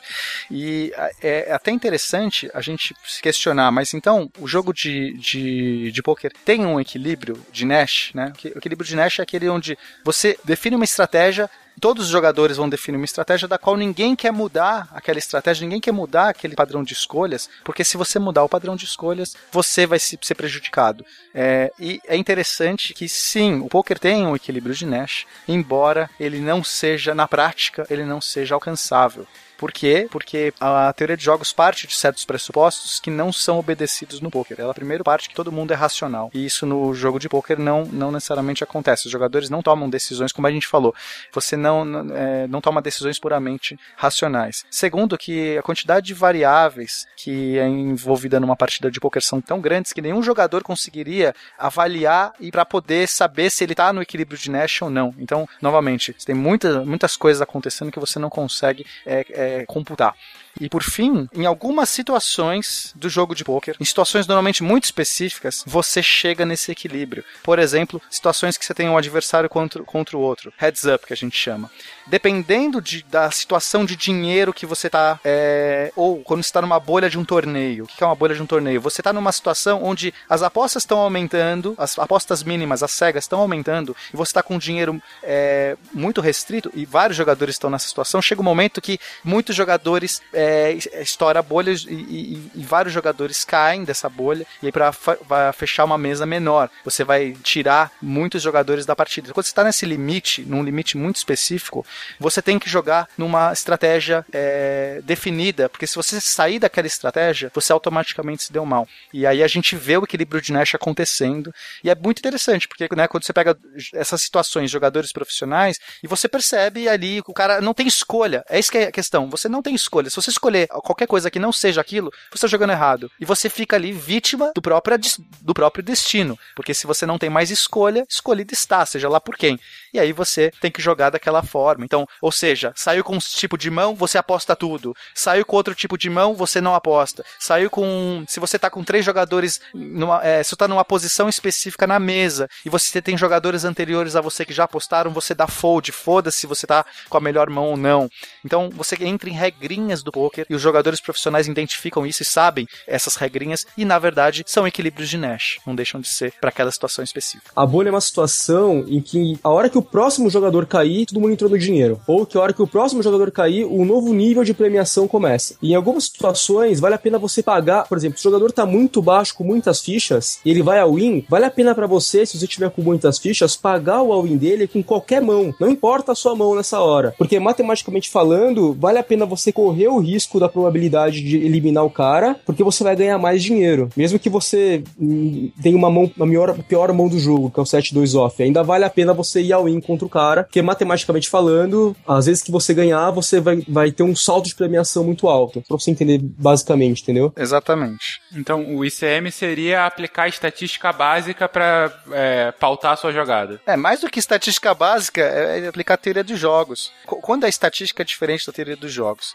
É, teoria dos jogos usa estatística, né? Na, na verdade, teoria dos jogos só usa estatística, mas a diferença que existe é que a teoria dos jogos, ela é um ambiente que prevê vários jogadores tomando decisões. Então, basicamente, é, a estatística é apenas um ferramental para você avaliar esse ambiente onde tem pessoas, né, jogadores racionais tomando decisão. Então, é mais do que aplicar a estatística, né? Não sei se eu estou sendo apenas, é, sei lá, é, é, é, falando, falando aqui uma coisa muito formal, mas é, a estatística por si só, ela não te dá a decisão. Ela te dá assim: você vai ganhar 10% das mãos. Isso não é uma decisão. A decisão é: eu vou pagar para ganhar, sabendo que eu vou pagar 10%, da, que eu, eu vou pagar sabendo que eu vou ganhar só 10% das mãos, e às vezes a resposta é sim. Mas você, mas como é assim? Você só, deveria pagar quando você ganharia 90% das mãos. Não, porque às vezes pagar, ganhar com 10% de chance significa é, de- em algum momento vale muito a pena, principalmente se a- o valor que você está concorrendo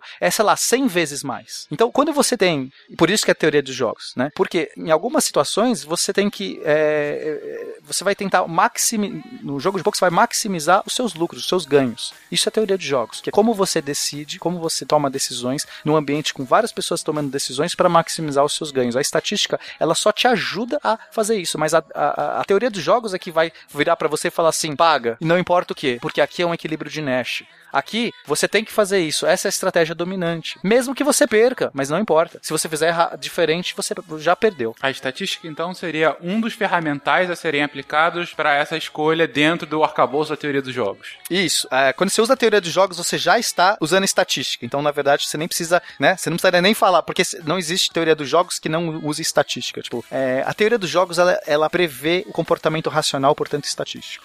Mas aí a gente entra numa contradição no nosso próprio desenvolvimento aqui nessa conversa. Porque, por um lado, a gente está falando que ah, durante o jogo eu vou aplicar a teoria dos jogos, ah, utilizando a estatística como um dos elementos, ah, mas às vezes saindo dela, porque, como também o Rigoli já colocou anteriormente, é, por processos cognitivos próprios ou por N outras influências externas, e como você mesmo falou, Pena, não necessariamente é, essa teoria dos jogos é, é completa, digamos assim, porque a gente não está falando com atores 100% racionais. Uhum. Ah, então, até que ponto de fato é um, é um modelo mental, digamos assim, válido falar de teoria nos jogos nesse ponto, já que com certeza a gente não está falando de atores é, plenamente racionais, o que inclusive volta à pergunta do Deep Blue de Poker, né? Até que ponto ele é, é, é- é de fato factível.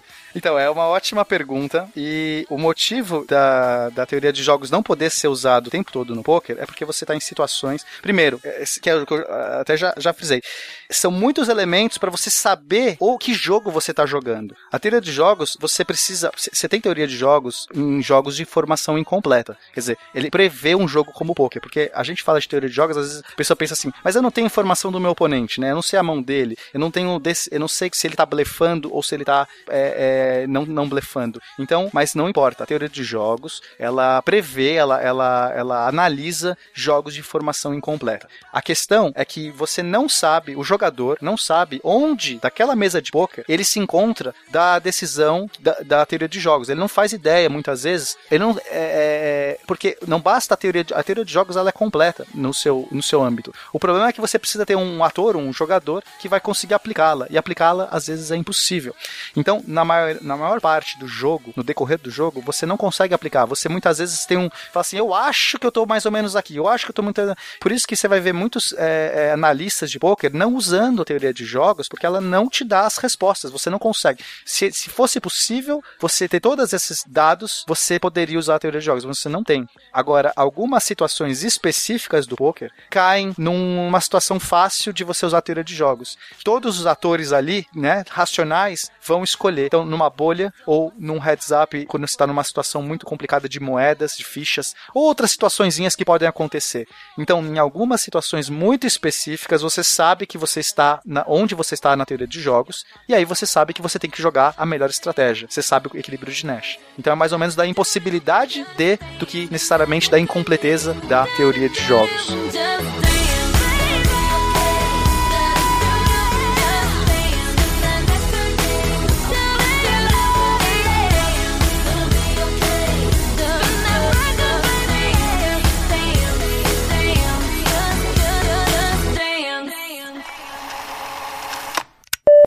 Eu pago seus 25. E eu vou aumentar com tudo o que eu tenho. Será meio milhão de dólares para o vencedor. Nem ao menos vai ver sua carta. Não é preciso. Que jogo é esse, Maverick? Olha sua carta. É, eu olharia minha carta se fosse você. Que poker é esse que está jogando? Olha a maldita carta!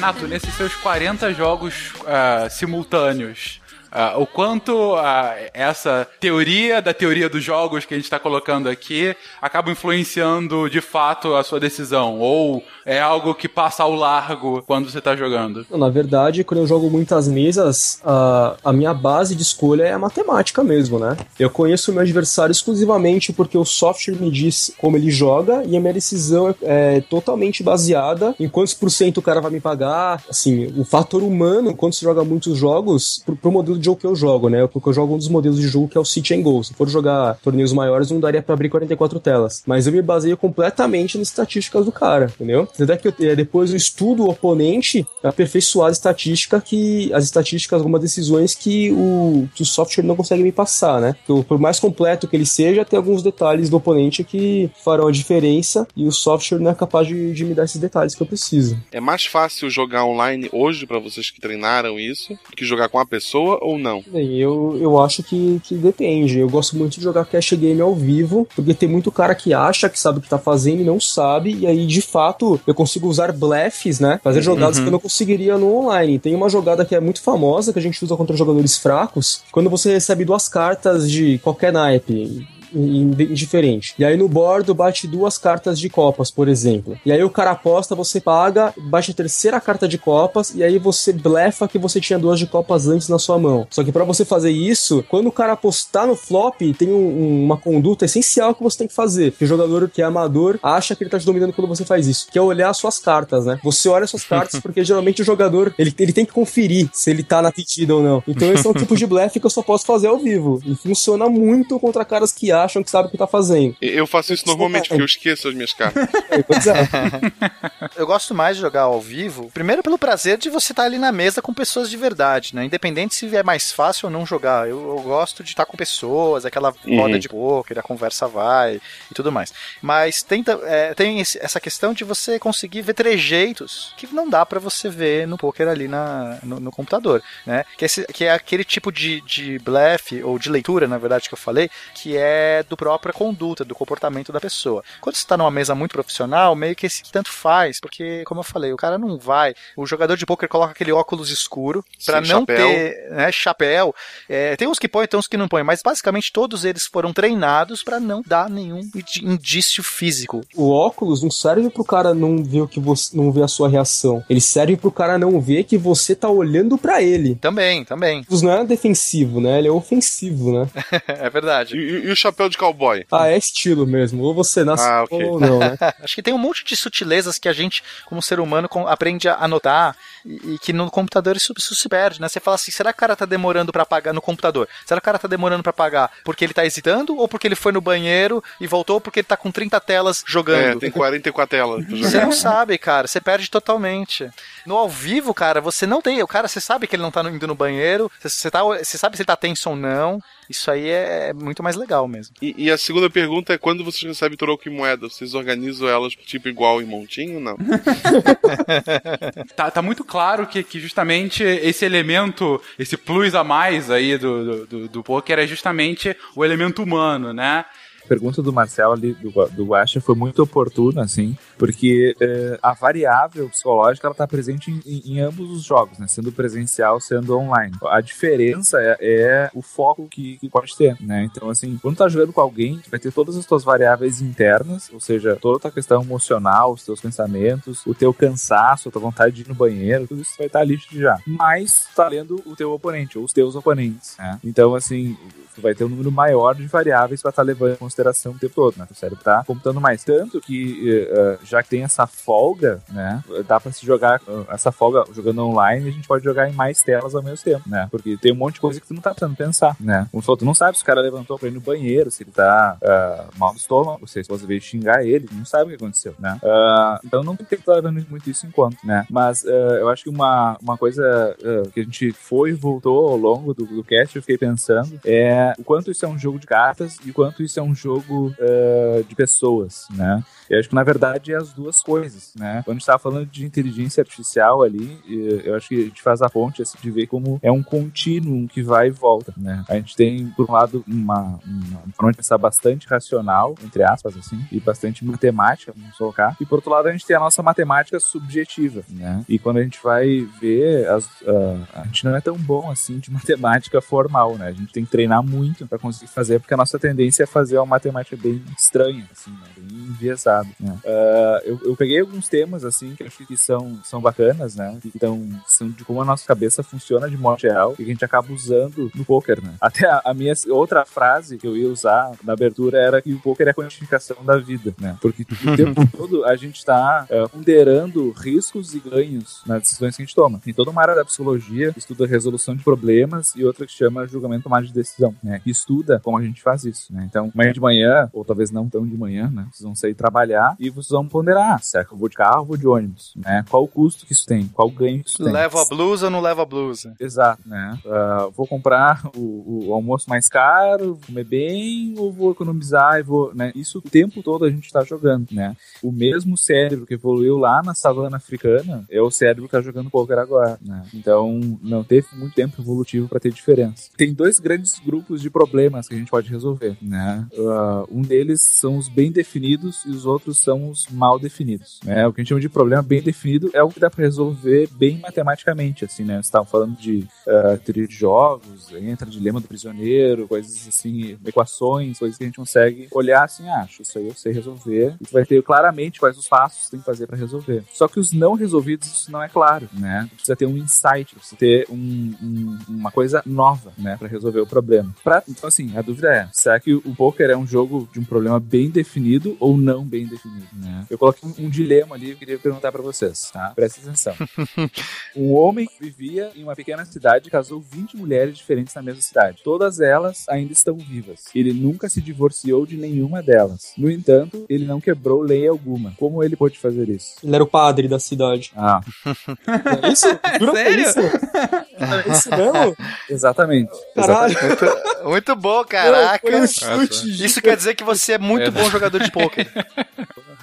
Eu tava calculando aqui, espero que a maioria seja irmã, que vai economizar o número de sogra, né? Porque, porra, Mas isso, eu acho que eu entendi o que você quis dizer, Marcelo, sobre talvez esse problema não estava bem definido, é isso? Isso, exatamente, exatamente, né? Então esse é um problema mal definido, não é bem definido. Tu tem que alternar o conceito de casou 20 mulheres, ah, de ter casado com, né, e ter casado elas com alguém, né? Ah, e se tu não tem a flexibilidade, não tem esse insight, que é uma coisa que não tá dada nas informações, não há um roteiro claro de resolução, não consegue resolver, né? Tem que acrescentar uma informação através, aí entra todo um papo de processo criativo, etc, né? Mas não vou entrar nisso porque é mais complexo. Mas ah, aí é que eu, eu pergunto pra vocês que jogam, assim, vocês veem o poker mais como um problema desse tipo ah, bem definido, em que consegue ter uma rota bem clara de todos os processos que vocês ter que fazer pra chegar até o fim, ou é um problema mal definido que depende do insight de vocês na hora, ou uma mescla das duas, assim. Os grandes jogadores de poker são caras que conhecem muito matemática e estatística ou são caras que conhecem muito a mente humana, a psicologia, a personalidade do- dos seus adversários? Eu acho que tem que ser ambos, e, e- porque o jogo de poker ainda hoje, né, é um jogo que tem uma parte racional, estatística muito importante. Quer dizer, quem ignora isso dificilmente vai ser um jogador, um bom jogador. Mas é, é- você tem que entender muito de ser humano, de tomada de decisão, de, de imaginar por que, que a pessoa está fazendo aquilo e, e- e sacar o seu oponente, leitura de oponente. Isso tem muito a ver com emoção, com a parte emocional. Então, eu não sei, é, para mim, pelo menos, eh, eu sempre gostei. O, o, o poker foi muito mais para mim divertido do que o xadrez. Eu adoro jogar xadrez, porque o xadrez não tem o elemento emocional. O elemento emocional do xadrez é do tipo, pô, o cara tá com vontade de ir no banheiro e vai jogar mal porque ele tá, sei lá, apertado. Tirando isso, tirando. Se você tá com os dois jogadores com normais ali, sem o cara tá pensando na família, essas coisas, você vai jogar racional. Suas decisões elas têm que só ser pautadas na, na questão racional. E o poker permite toda a questão, principalmente né, quando a gente tá falando de dinheiro. Porque o dinheiro, ele é muito. Ele pesa, né? Se você tá apostando alguma coisa ali, é porque você sabe que tem um valor envolvido. Um, você tem um.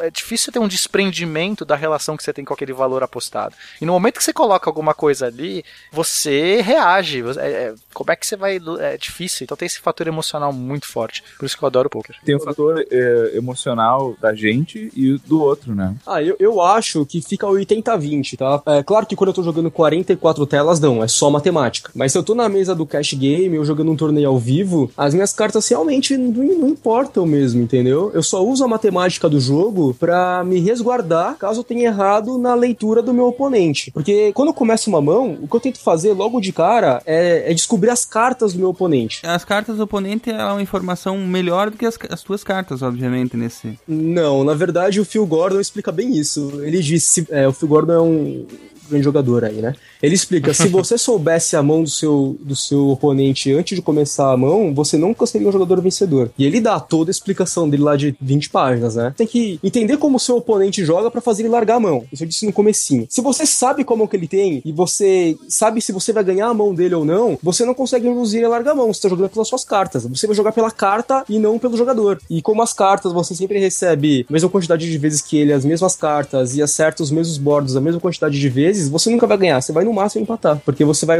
obrigatoriamente jogar pela carta. Na verdade, o jogo ele, ele é mais um jogo pra entender a pressão que cada jogador tá en- enfrentando com o jogo e como é que é o comportamento dele quando é um jogo ao vivo, obviamente. Você será um grande jogador, porque você matou as- os dois segredos do poker, cara. O primeiro é você ser agressivo. Aham. É você, fala, é você deixar a decisão difícil pro outro cara, entendeu? Sim. Muitos jogadores dizem que a, a melhor, a melhor jogada do poker pra muita gente, pra mim também, é você ir all in. Porque você põe o cara na porta, você passa a situação difícil pra ele. É muito pior você pagar um all in do que você ir all in, entendeu? Sim. Então você ir pra frente e agredir, deixar o cara na pressão, é um dos segredos do jogo. Pô, por isso que o pessoal fala tanto que, que poker tem tudo a ver com estratégia de administrar empresa, né, cara? Isso é muito dia a dia de tomada de decisão em empresa. Sim, você tem que tomar decisões e tem um, um valor agregado, o valor, né, é, apostado ali que E, e gerenciar a empresa, seja ela grande ou pequena, tem muito a ver com você lidar com pressão, com, com você tomar decisão ou você fazer as outras pessoas tomarem decisões. Tem uma outra coisa também, como você nem sempre vai ter a melhor mão, tem que ter coragem. E é uma coisa que faz muita diferença quando você vai tocar a sua empresa, né? Hoje eu tenho um. Eu sou sócio de uma grife aí e, puta, tem umas decisões que você fica na dúvida, sabe? Aham. No poker vai ter muito isso e você vai ter que ter coragem pra jogar. Se você não tiver coragem pra, pra jogar, cara, nem, nem entra no jogo. Mas o Silmar matou tudo no poker. Silmar, Acho que vou ter que fazer um coaching aí, hein? pode começar esse, esse coach de graça, Silmar. Você, porra. Basicamente, Sumar, a gente define jogadores que são conservadores e jogadores que são soltos, loose, que são, são agressivos, né? É, jogadores conservadores são aqueles que raramente pagam se não estão com uma mão forte e, e- então eles são, eles jogam ali, né? Eles, eles, eles entram em poucas mãos, eles não jogam muitas mãos, eles jogam quando eles estão com cartas. E é também o cara que normalmente ganha pouco. E que não tem coragem, né? Não tem coragem e quando ele tem valor ele não extrai. Tem bons jogadores conservadores também que sabem é, sair da faixa conservadora porque ele tem uma imagem conservadora. Então, assim, o cara sabe que ele tem uma imagem conservadora e muitas vezes, em alguns momentos ele vai lá e consegue um blefe bom porque todo mundo fala, pô, o cara é conservador, droga, ele tá com o jogo. Vocês estão falando o- a brincadeira toda aí e, e eu tô montando o cenário na minha cabeça, né? é, por, é por isso que é tão interessante essa, essa história de não ser um jogo de cartas, e sim ser um jogo de pessoas. Porque conforme as rodadas vão acontecendo, você vai montando a figura dos caras que estão na mesa contigo, entendeu? Exato. Você tem que rapidamente enquadrar as pessoas nos seus tagzinhos. É, você vai enquadrar o cara. Esse cara ele joga assim, quando ele tá com mão assim. O Silmar Isso- vai ganhar muito dinheiro, cara. Pelo amor de Deus. Isso sem contar uma informação extra ainda que é o jogo corporal do cara. Se você é um bom leitor da expressão corporal, você sabe que se o cara se ajeitou na cadeira, ele vai ter um tipo de coisa. Se ele olhou para ti, se ele ergueu o olho pra olhar pra ti quando você, entendeu? Tem toda aquela sacada bem psicológica mesmo envolvida também, né? Tem, tem todos esses níveis. E, e, e aí, só pra falar qual que é o jogador agressivo, né? Que complementar a informação. O jogador agressivo, ele é o cara que ele vai jogar mais mãos, ele vai muitas vezes a- mais, ele vai tentar, ele vai tentar extrair mais é, fichas do, do seu oponente e levar a pressão pro, pra decisão do seu oponente. Né? E esse tem jogadores intermediários que não, não são nenhum desses dois extremos, eles às vezes vão um pouco mais pro conservador quando a mesa tá muito agressiva, ou às vezes vão mais pro agressivo quando a mesa tá muito conservadora. E, na verdade, acho que todo mundo meio que se enquadra nessa categoria assim. Tem, obviamente, tem gente mais agressiva, mais conservadora, mas você tem que saber também bailar conforme a música. O problema é quando você pega dois muito agressivos agressiva, os caras vão até se, até se acabar, né? Aí deixa os caras se matar. É. Exato, se espera ali, espera os caras se matarem e você É. depois joga. Olha, geralmente, o o filme do Matt Damon fala muito sobre isso, né? É, tem uma parte que ele fala sobre isso quando ele, quando ele vai pra Las Vegas jogar e tem um monte de, de profissional na mesa só ganhando dinheiro dos turistas, né? O filme, só pra falar, é o Cartas na Mesa. Isso. Ou Ra- The Rounders, alguma coisa assim em inglês. Que é com o Matt Damon, mas é bom. Eu tinha esquecido que você não gosta dele, seu. Quem gosta de poker, eu tô falando poker moderno, esse te- Texas, o poker mais, né, não aquele draw poker do Maverick. É um, vocês têm que assistir, é, putz, é, fantástico. Não, mas em geral, é, você não precisa ser o melhor jogador da mesa, nem ganhar de todo mundo, entendeu? Você precisa ganhar de alguém. As suas fichas têm que vir de algum lugar, mas não precisa vir de todo mundo. Então, se Uhum. você tá enfrentando, se na sua mesa tem dois caras que estão se matando e deixaram de lado a técnica do, a técnica do jogo pra jogar bingo e ver se vai bater, só você ignorar esses caras e arrancar dinheiro dos outros, entendeu? É muito comum numa mesa de cash game, o filme mostra muito isso, ele se encontra, ele chega em Las Vegas e senta numa mesa cheia de profissionais. E os caras não se enfrentam, porque eu não preciso enfrentar quem eu não quero da mesa. Uhum. Eles se ajudam, né? Eles já viram quase um cooperativo. Exatamente, pra, pra que que eu vou, assim, pra que que eu vou correr o risco contra um cara que sabe jogar se eu posso arrancar todas as fichas de quem não sabe? Porque no poker a gente divide os jogadores em fishes e sharks, né? Fish é o cara que não sabe jogar, o peixinho. Não tem como ser melhor do que peixe e tubarão, né? A gente- Exatamente. E a gente fala que se você sentou na mesa e em uma hora você não sabe quem é o fish, é porque o fish é você. É, ou, ou em português a gente fala pato, né? Que, que é mais, mais engraçado. É, pato. É um jogo, é um jogo bem complexo, mas eu gostei, eu gostei dessa dessa mescla aí de conhecimento de si, conhecimento dos adversários e tal, e, e essa chance que você tem de, conforme as rodadas vão, vão avançando, você poder enquadrar as pessoas com quem você está jogando, entendeu? Você quer, você quer um exemplo que normalmente o, o novato joga muito errado? O cara sai com um par, sei lá, um par de 10. E aí a tendência é você falar assim, nossa, eu tenho um par, né? Difícil ter um par. E, pô, par de 10, não é muito baixo. Aí vira o flop, as três cartas que viram é tipo As, Rei, 8 e. As, Rei 8. E nesse momento, quem ficou nessa mesa, nessa primeira aposta inicial, existe uma grande chance que alguém tenha um as ou um rei. E o seu par de valetes, damas ou 10 agora tá, tá pouquinho, tá baixinho.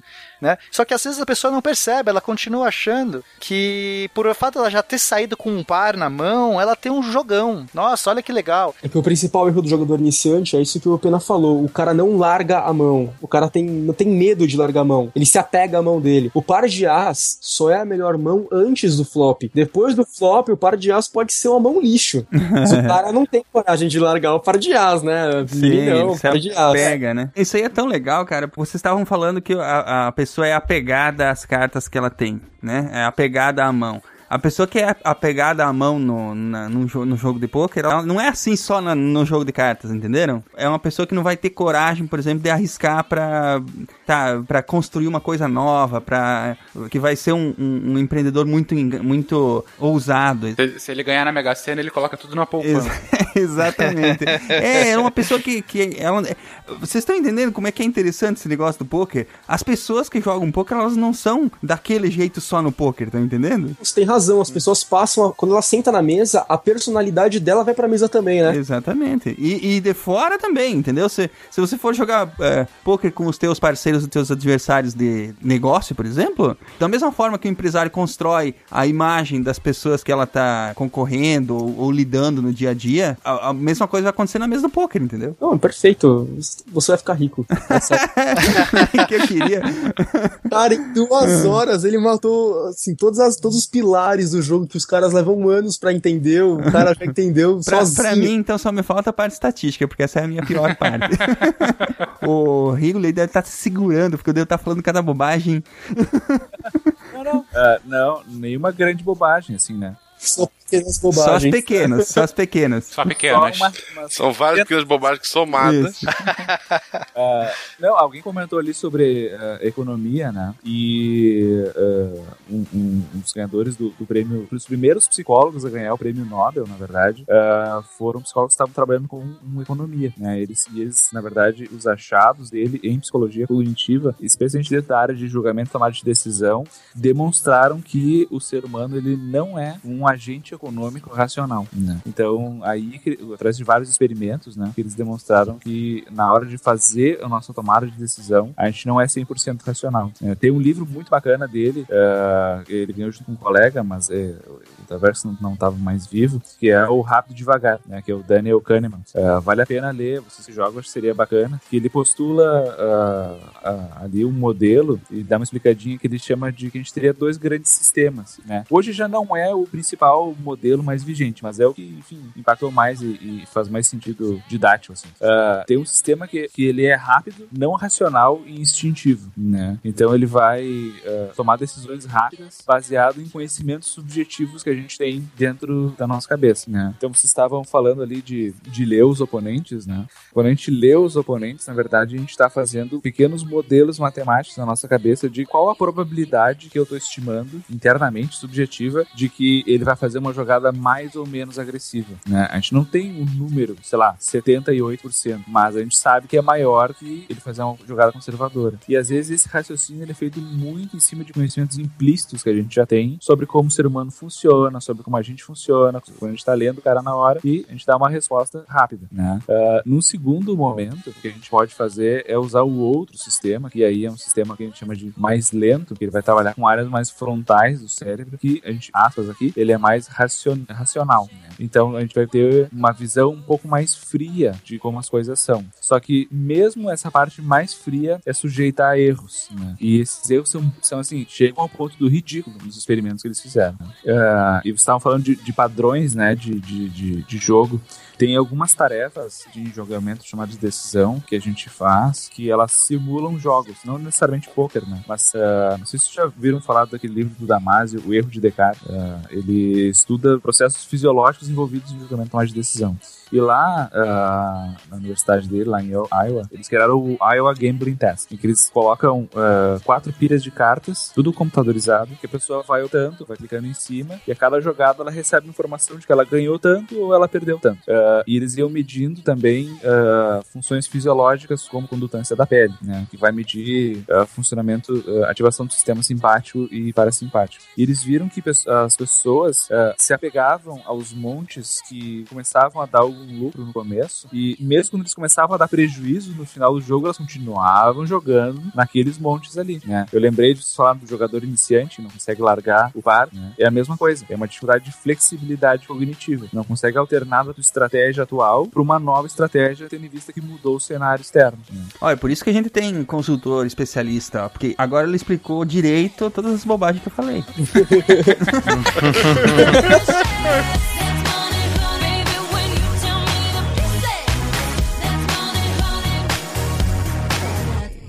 M O N E Y, so sexy. I.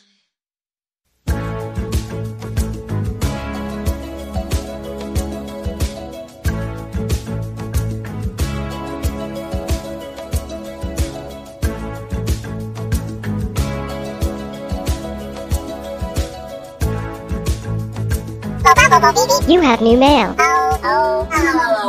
Sejam bem-vindos, cientistas de fim de semana, ao Mural de Recados do SciCast, a sessão em que recebemos os seus recados, e-mails, comentários e todo tipo de feedback, além de presente de Natal. Eu sou Marcelo Guaxinim. Eu sou a Maria. Eu sou a Jujuba. Eu sou o Silmar. E eu sou a Fernanda. Olá, pessoal. Olá, Olá, pessoas. Então é Natal. Ah, não, Silmar, de novo. Não. O Silmar tá nessas, o Silmar tá ressuscitando a Simone, sabe? Silmar, a gente já ressuscitou ela na diretoria, pelo amor de Deus, chega. Daqui a pouco vai começar Roberto Carlos. Ok, então voltando aqui ao foco que a gente tem. É, isso aí. Gente, hoje é Natal. É Natal, então é Natal. Eu pedi pro Papai Noel o R2 e o BB8 miniatura. Será que o Papai Noel vai te dar? Eu pedi pro Papai Noel uma Elite Trainer Box. Meu Deus, Pokémon. o que, que é isso? Uma tropa. A delícia dos Pokémon. É bem legal. Quero pedir pra ir pra Disney. Eu, só, eu, eu não pedi nada pro Papai Noel também. Esse ano eu não pedi nada pro Papai Noel. Não pediu nada? É, é legal É, as pessoas não. que não pedem e ganham igual, né? É. Ela não pediu nada, mas se o Silmar não der nada, ela tá ferrada.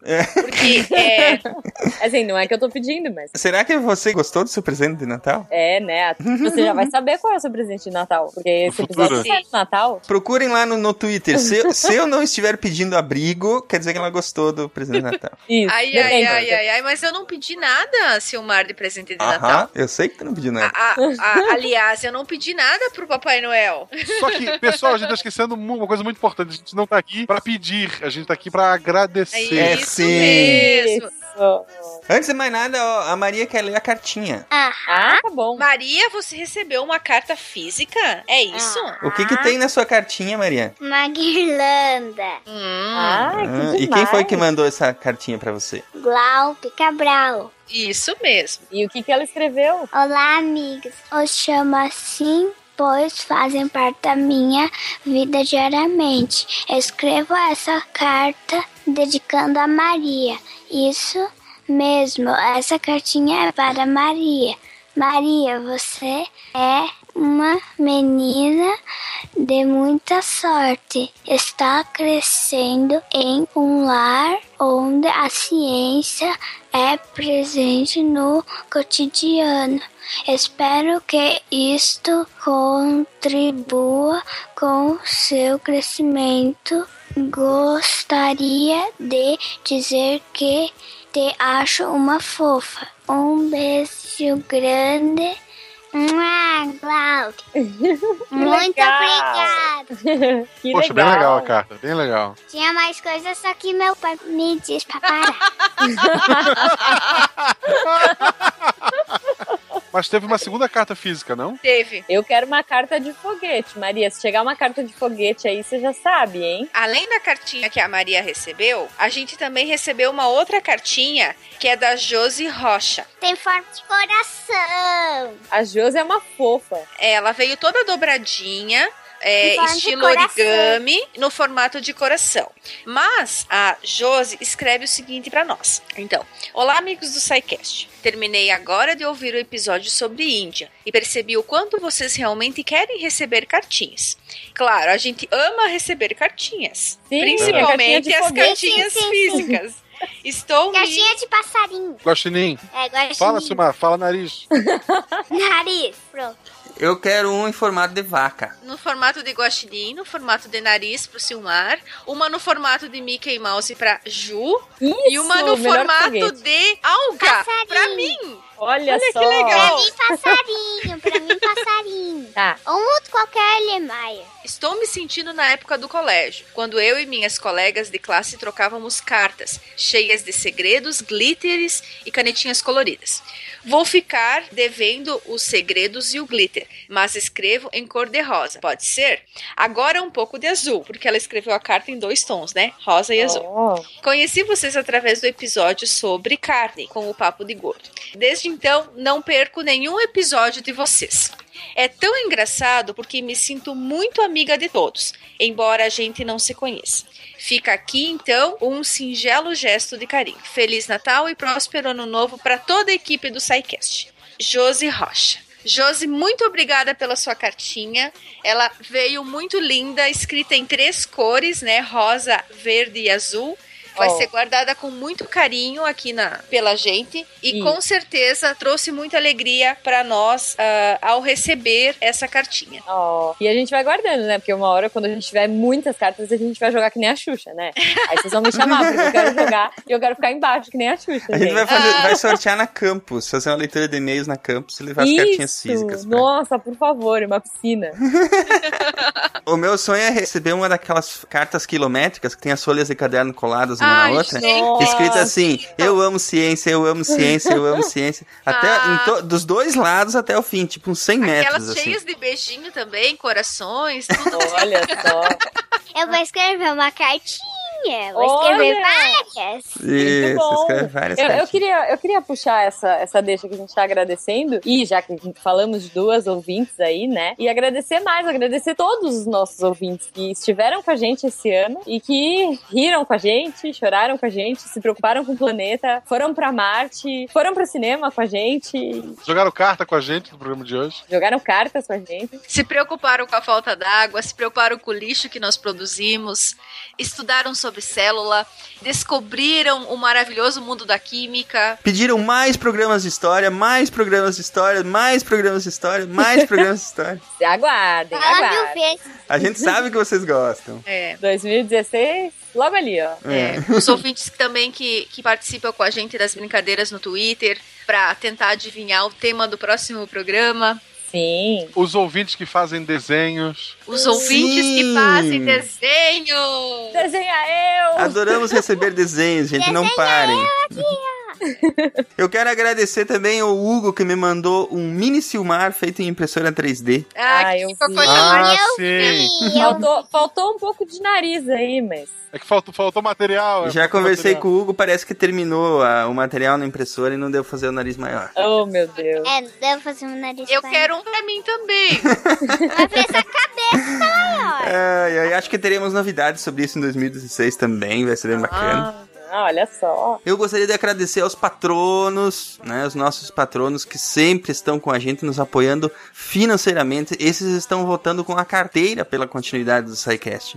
E graças aos valores que vocês tão gentilmente doam e colaboram, é que nós temos essa possibilidade, né, de ter um chão firme para pisar e para continuar produzindo, porque, mais uma vez, não é desculpa, mas servidor é caro, é, dá trabalho fazer o SciCast, né, e esse chão que vocês nos proporcionam é o que nos dá é, algo ao que, ao que nos apoiarmos, né, porque dinheiro faz sim diferença, ao que nos apoiarmos para que a gente continue levando o programa semanalmente ao ar, né. É isso aí. Eu também gostaria de agradecer toda a equipe de colaboradores do SciCast, cada um de vocês, cada uma das pecinhas que nos ajuda dia a dia. O, o Sérgio Vieira lá, ele, ele fala que não é uma equipe, é um exército. É um exército. Hoje somos 26 pessoas na equipe do SciCast, gente. Caramba. É, outro dia eu brinquei que com essa quantidade de gente a gente virtualmente pode começar uma guerra. Então é, é bastante gente, né? Tá, Então, todas as pessoas que nos, que nos ajudam nas pautas, que revisam as pautas, que re revisam as pautas, que fazem as pautas, Sim, né? que aturam a minha cobrança incessante dos prazos, né?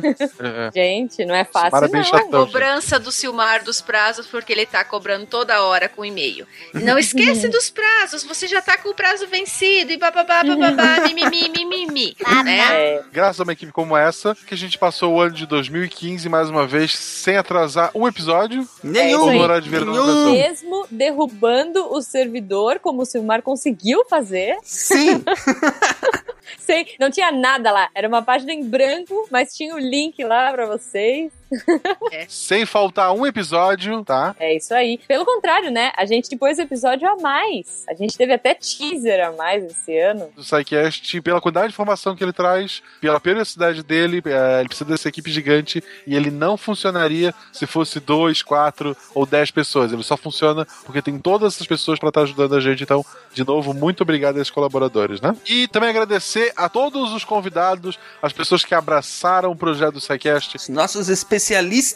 Isso, aquelas pessoas que a gente chama, cara, a gente tem aqui essa pauta sobre o assunto tal, ela tem 22 páginas, tá afim de gravar com a gente. A gente vai gravar até uma hora da manhã, na terça-feira. Isso, Sim. quantas vezes essas... E é muita gente, né? Se nós temos 26 colaboradores hoje, em dois anos passaram mais de 100 especialistas pelo SciCast. Então, é Isso. muita gente. E, e assim, ó, é gente que se doa de coração, sem receber nada, só pelo, pelo prazer de estar compartilhando o, próprio conhecimento, né? De estar podendo passar a informação adiante. Então, é, convidados mil nos nossos corações aí para sempre, né? É isso de aí. novo, para não cometer nenhum erro esquecendo algum deles, a gente não vai citar, mas Todos eles estão listados nos, nos posts, sempre, sempre, sempre estão lá, né? E por último, né, antes de acabar o ano, já que esse ano a gente tem a Protons, ela começou esse ano, espero que dure muito tempo aí, que só cresça. Agradecer, porque não, aos nossos anunciantes todos queridos, que também ajudaram a gente a chegar até aqui e Acreditaram no trabalho que a gente faz no Exato. SciCast, né? Acreditaram no nosso público, acreditaram nos nossos ouvintes, né? E no compromisso de fazer um trabalho bacana. Esses anunciantes, quando eles juntaram o nome deles ao SciCast, eles acreditaram que o compromisso, o envolvimento dos nossos ouvintes era tamanho que valia a pena ligar o nome desse, da empresa, o produto ou serviço ao, ao programa. Então, é, só temos a agradecer realmente o voto de confiança e temos certeza que os anunciantes tiveram o retorno que eles esperavam exatamente pelo envolvimento dos nossos ouvintes, né? Poxa, e o carinho dos ouvintes, né, com as marcas, que ajudaram tanto a gente a conseguir tantas coisas legais, presentes, convites, brindes. Poxa, fazer a periodicidade do- dos episódios não cair, tá todo mundo junto trabalhando para que o projeto cresça ainda mais. E 2016 promete, gente. Eu não vou falar nada, eu não, não sei, não vou falar nada. Eu vou só mas- repetir o que o Marcelo já falou. 2015 vai, vai parecer só legal perto do que vai acontecer em 2016. Nossa, 2016 é um ano que vai ser muito legal. 2016 é o ano laranja, gente. Anota aí. É o ano laranja. E realmente é o ano laranja. Laranja é o novo preto. Não sei. Eu ouvi dizer. Quem usar a camiseta do SciCast na virada do, do ano terá Isso. boas energias. Não vai Muito acontecer bom. nada, mas vai ser um ano melhor. Vocês vão ver. É, Na verdade, 2016 vai ser um ano para quebrar barreiras, para lutar pelo que se acredita e concretizar. É isso aí. E Eu já tô fazendo um novo furo no cinto, gente. Tá, tá alegria. a barreira que o Marcelo vai quebrar. Começo de 2016, vou, vou ficar até às 3 da manhã sem dormir.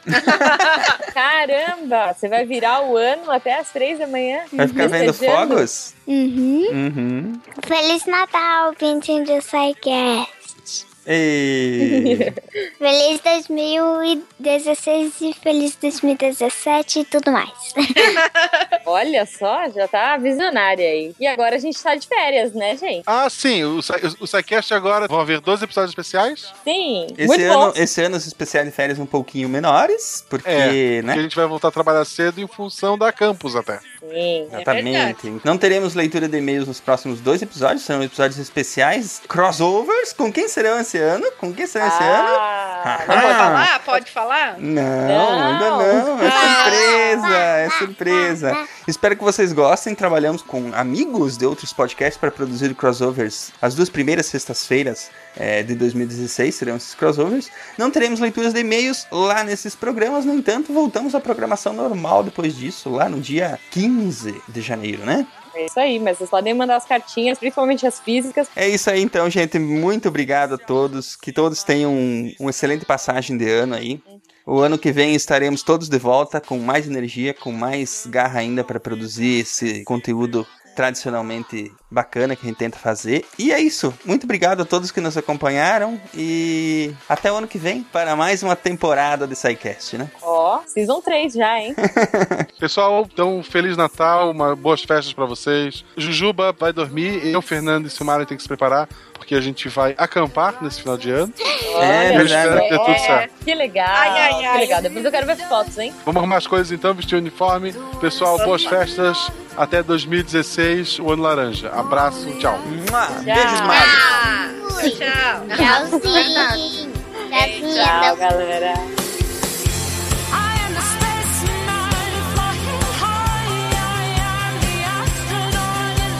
Jingle Bell, Jingle Bell, acabou o papel. Opa, não, pera. Ô pessoal, aqui é o Nicolas Reis de Criciúma, Santa Catarina, e gostaria de desejar a todos um Feliz Natal, um próspero Ano Novo, e que 2016 seja repleto de amor, paz, saúde, sucesso, felicidade e muito saquete para todos nós. Um abraço! Olá, aqui é a Natália e, bom, nesta época do ano em que estamos nos reunindo com a família, amigos, pessoas queridas, eu estou muito contente de poder fazer parte de mais este grupo maravilhoso de pessoas que é o SciCast, não só membros, mas ouvintes, patronos, enfim, todos que nos ajudam a divulgar a ciência de maneira tão divertida. E, bom, desejo a todos um Feliz Natal, ou seria um Feliz Newtal. Aqui é Matheus, professor Bravado de Curitiba, Paraná, e é isso aí, pessoal. Final de ano, Feliz Natal, boas festas. Não esqueça de escutar os casts de história e a gente se vê por aí. Falou! Olá, pessoas. Aqui quem fala é Fernando Malta. 2015 não foi um ano fácil para os brasileiros, um, um ano simples ponto. Mas ninguém vai negar que foi um ano importante por N motivos, muitos desses explorados nesses últimos 50 e poucos episódios aqui do SciCast. Que em 2016 a gente continue fazendo, falando, compartilhando, discutindo e se divertindo com a ciência e com tudo atrelado a ela. Porque a ciência é uma das coisas mais divertidas do mundo, mas a gente tem que dar significado. Ou nas palavras da poeta americana Muriel Kaiser, o universo é feito de histórias, não de átomos. Bom, um grande abraço a todo mundo, boas festas. Olá, ouvintes do SciCast. Eu sou Felipe e estou passando aqui para desejar um ótimo fim de ano e boas festas. Que em 2015 possamos continuar levando a ciência de forma divertida a todos. Um grande abraço. E aí galera, eu sou Augusto de Assis São Paulo. Queria desejar um ótimo Natal para vocês e um excelente ano novo. Se 2015 foi bom, 2016 vai ser melhor ainda. E vamos nessa porque todo mundo já sabe, né? Ciência tem que ser divertida.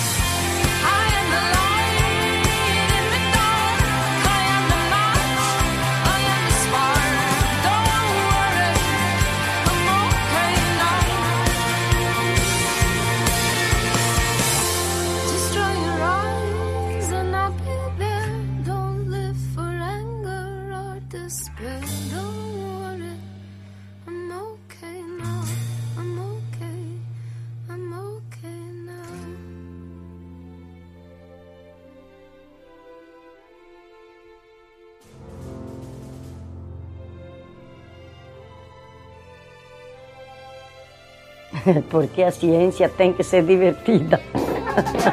SciCast, porque a ciência tem que ser divertida. Se a ciência não for divertida, então alguma coisa é errada. Tem que ser divertida, a coisa mais divertida que tem é a ciência.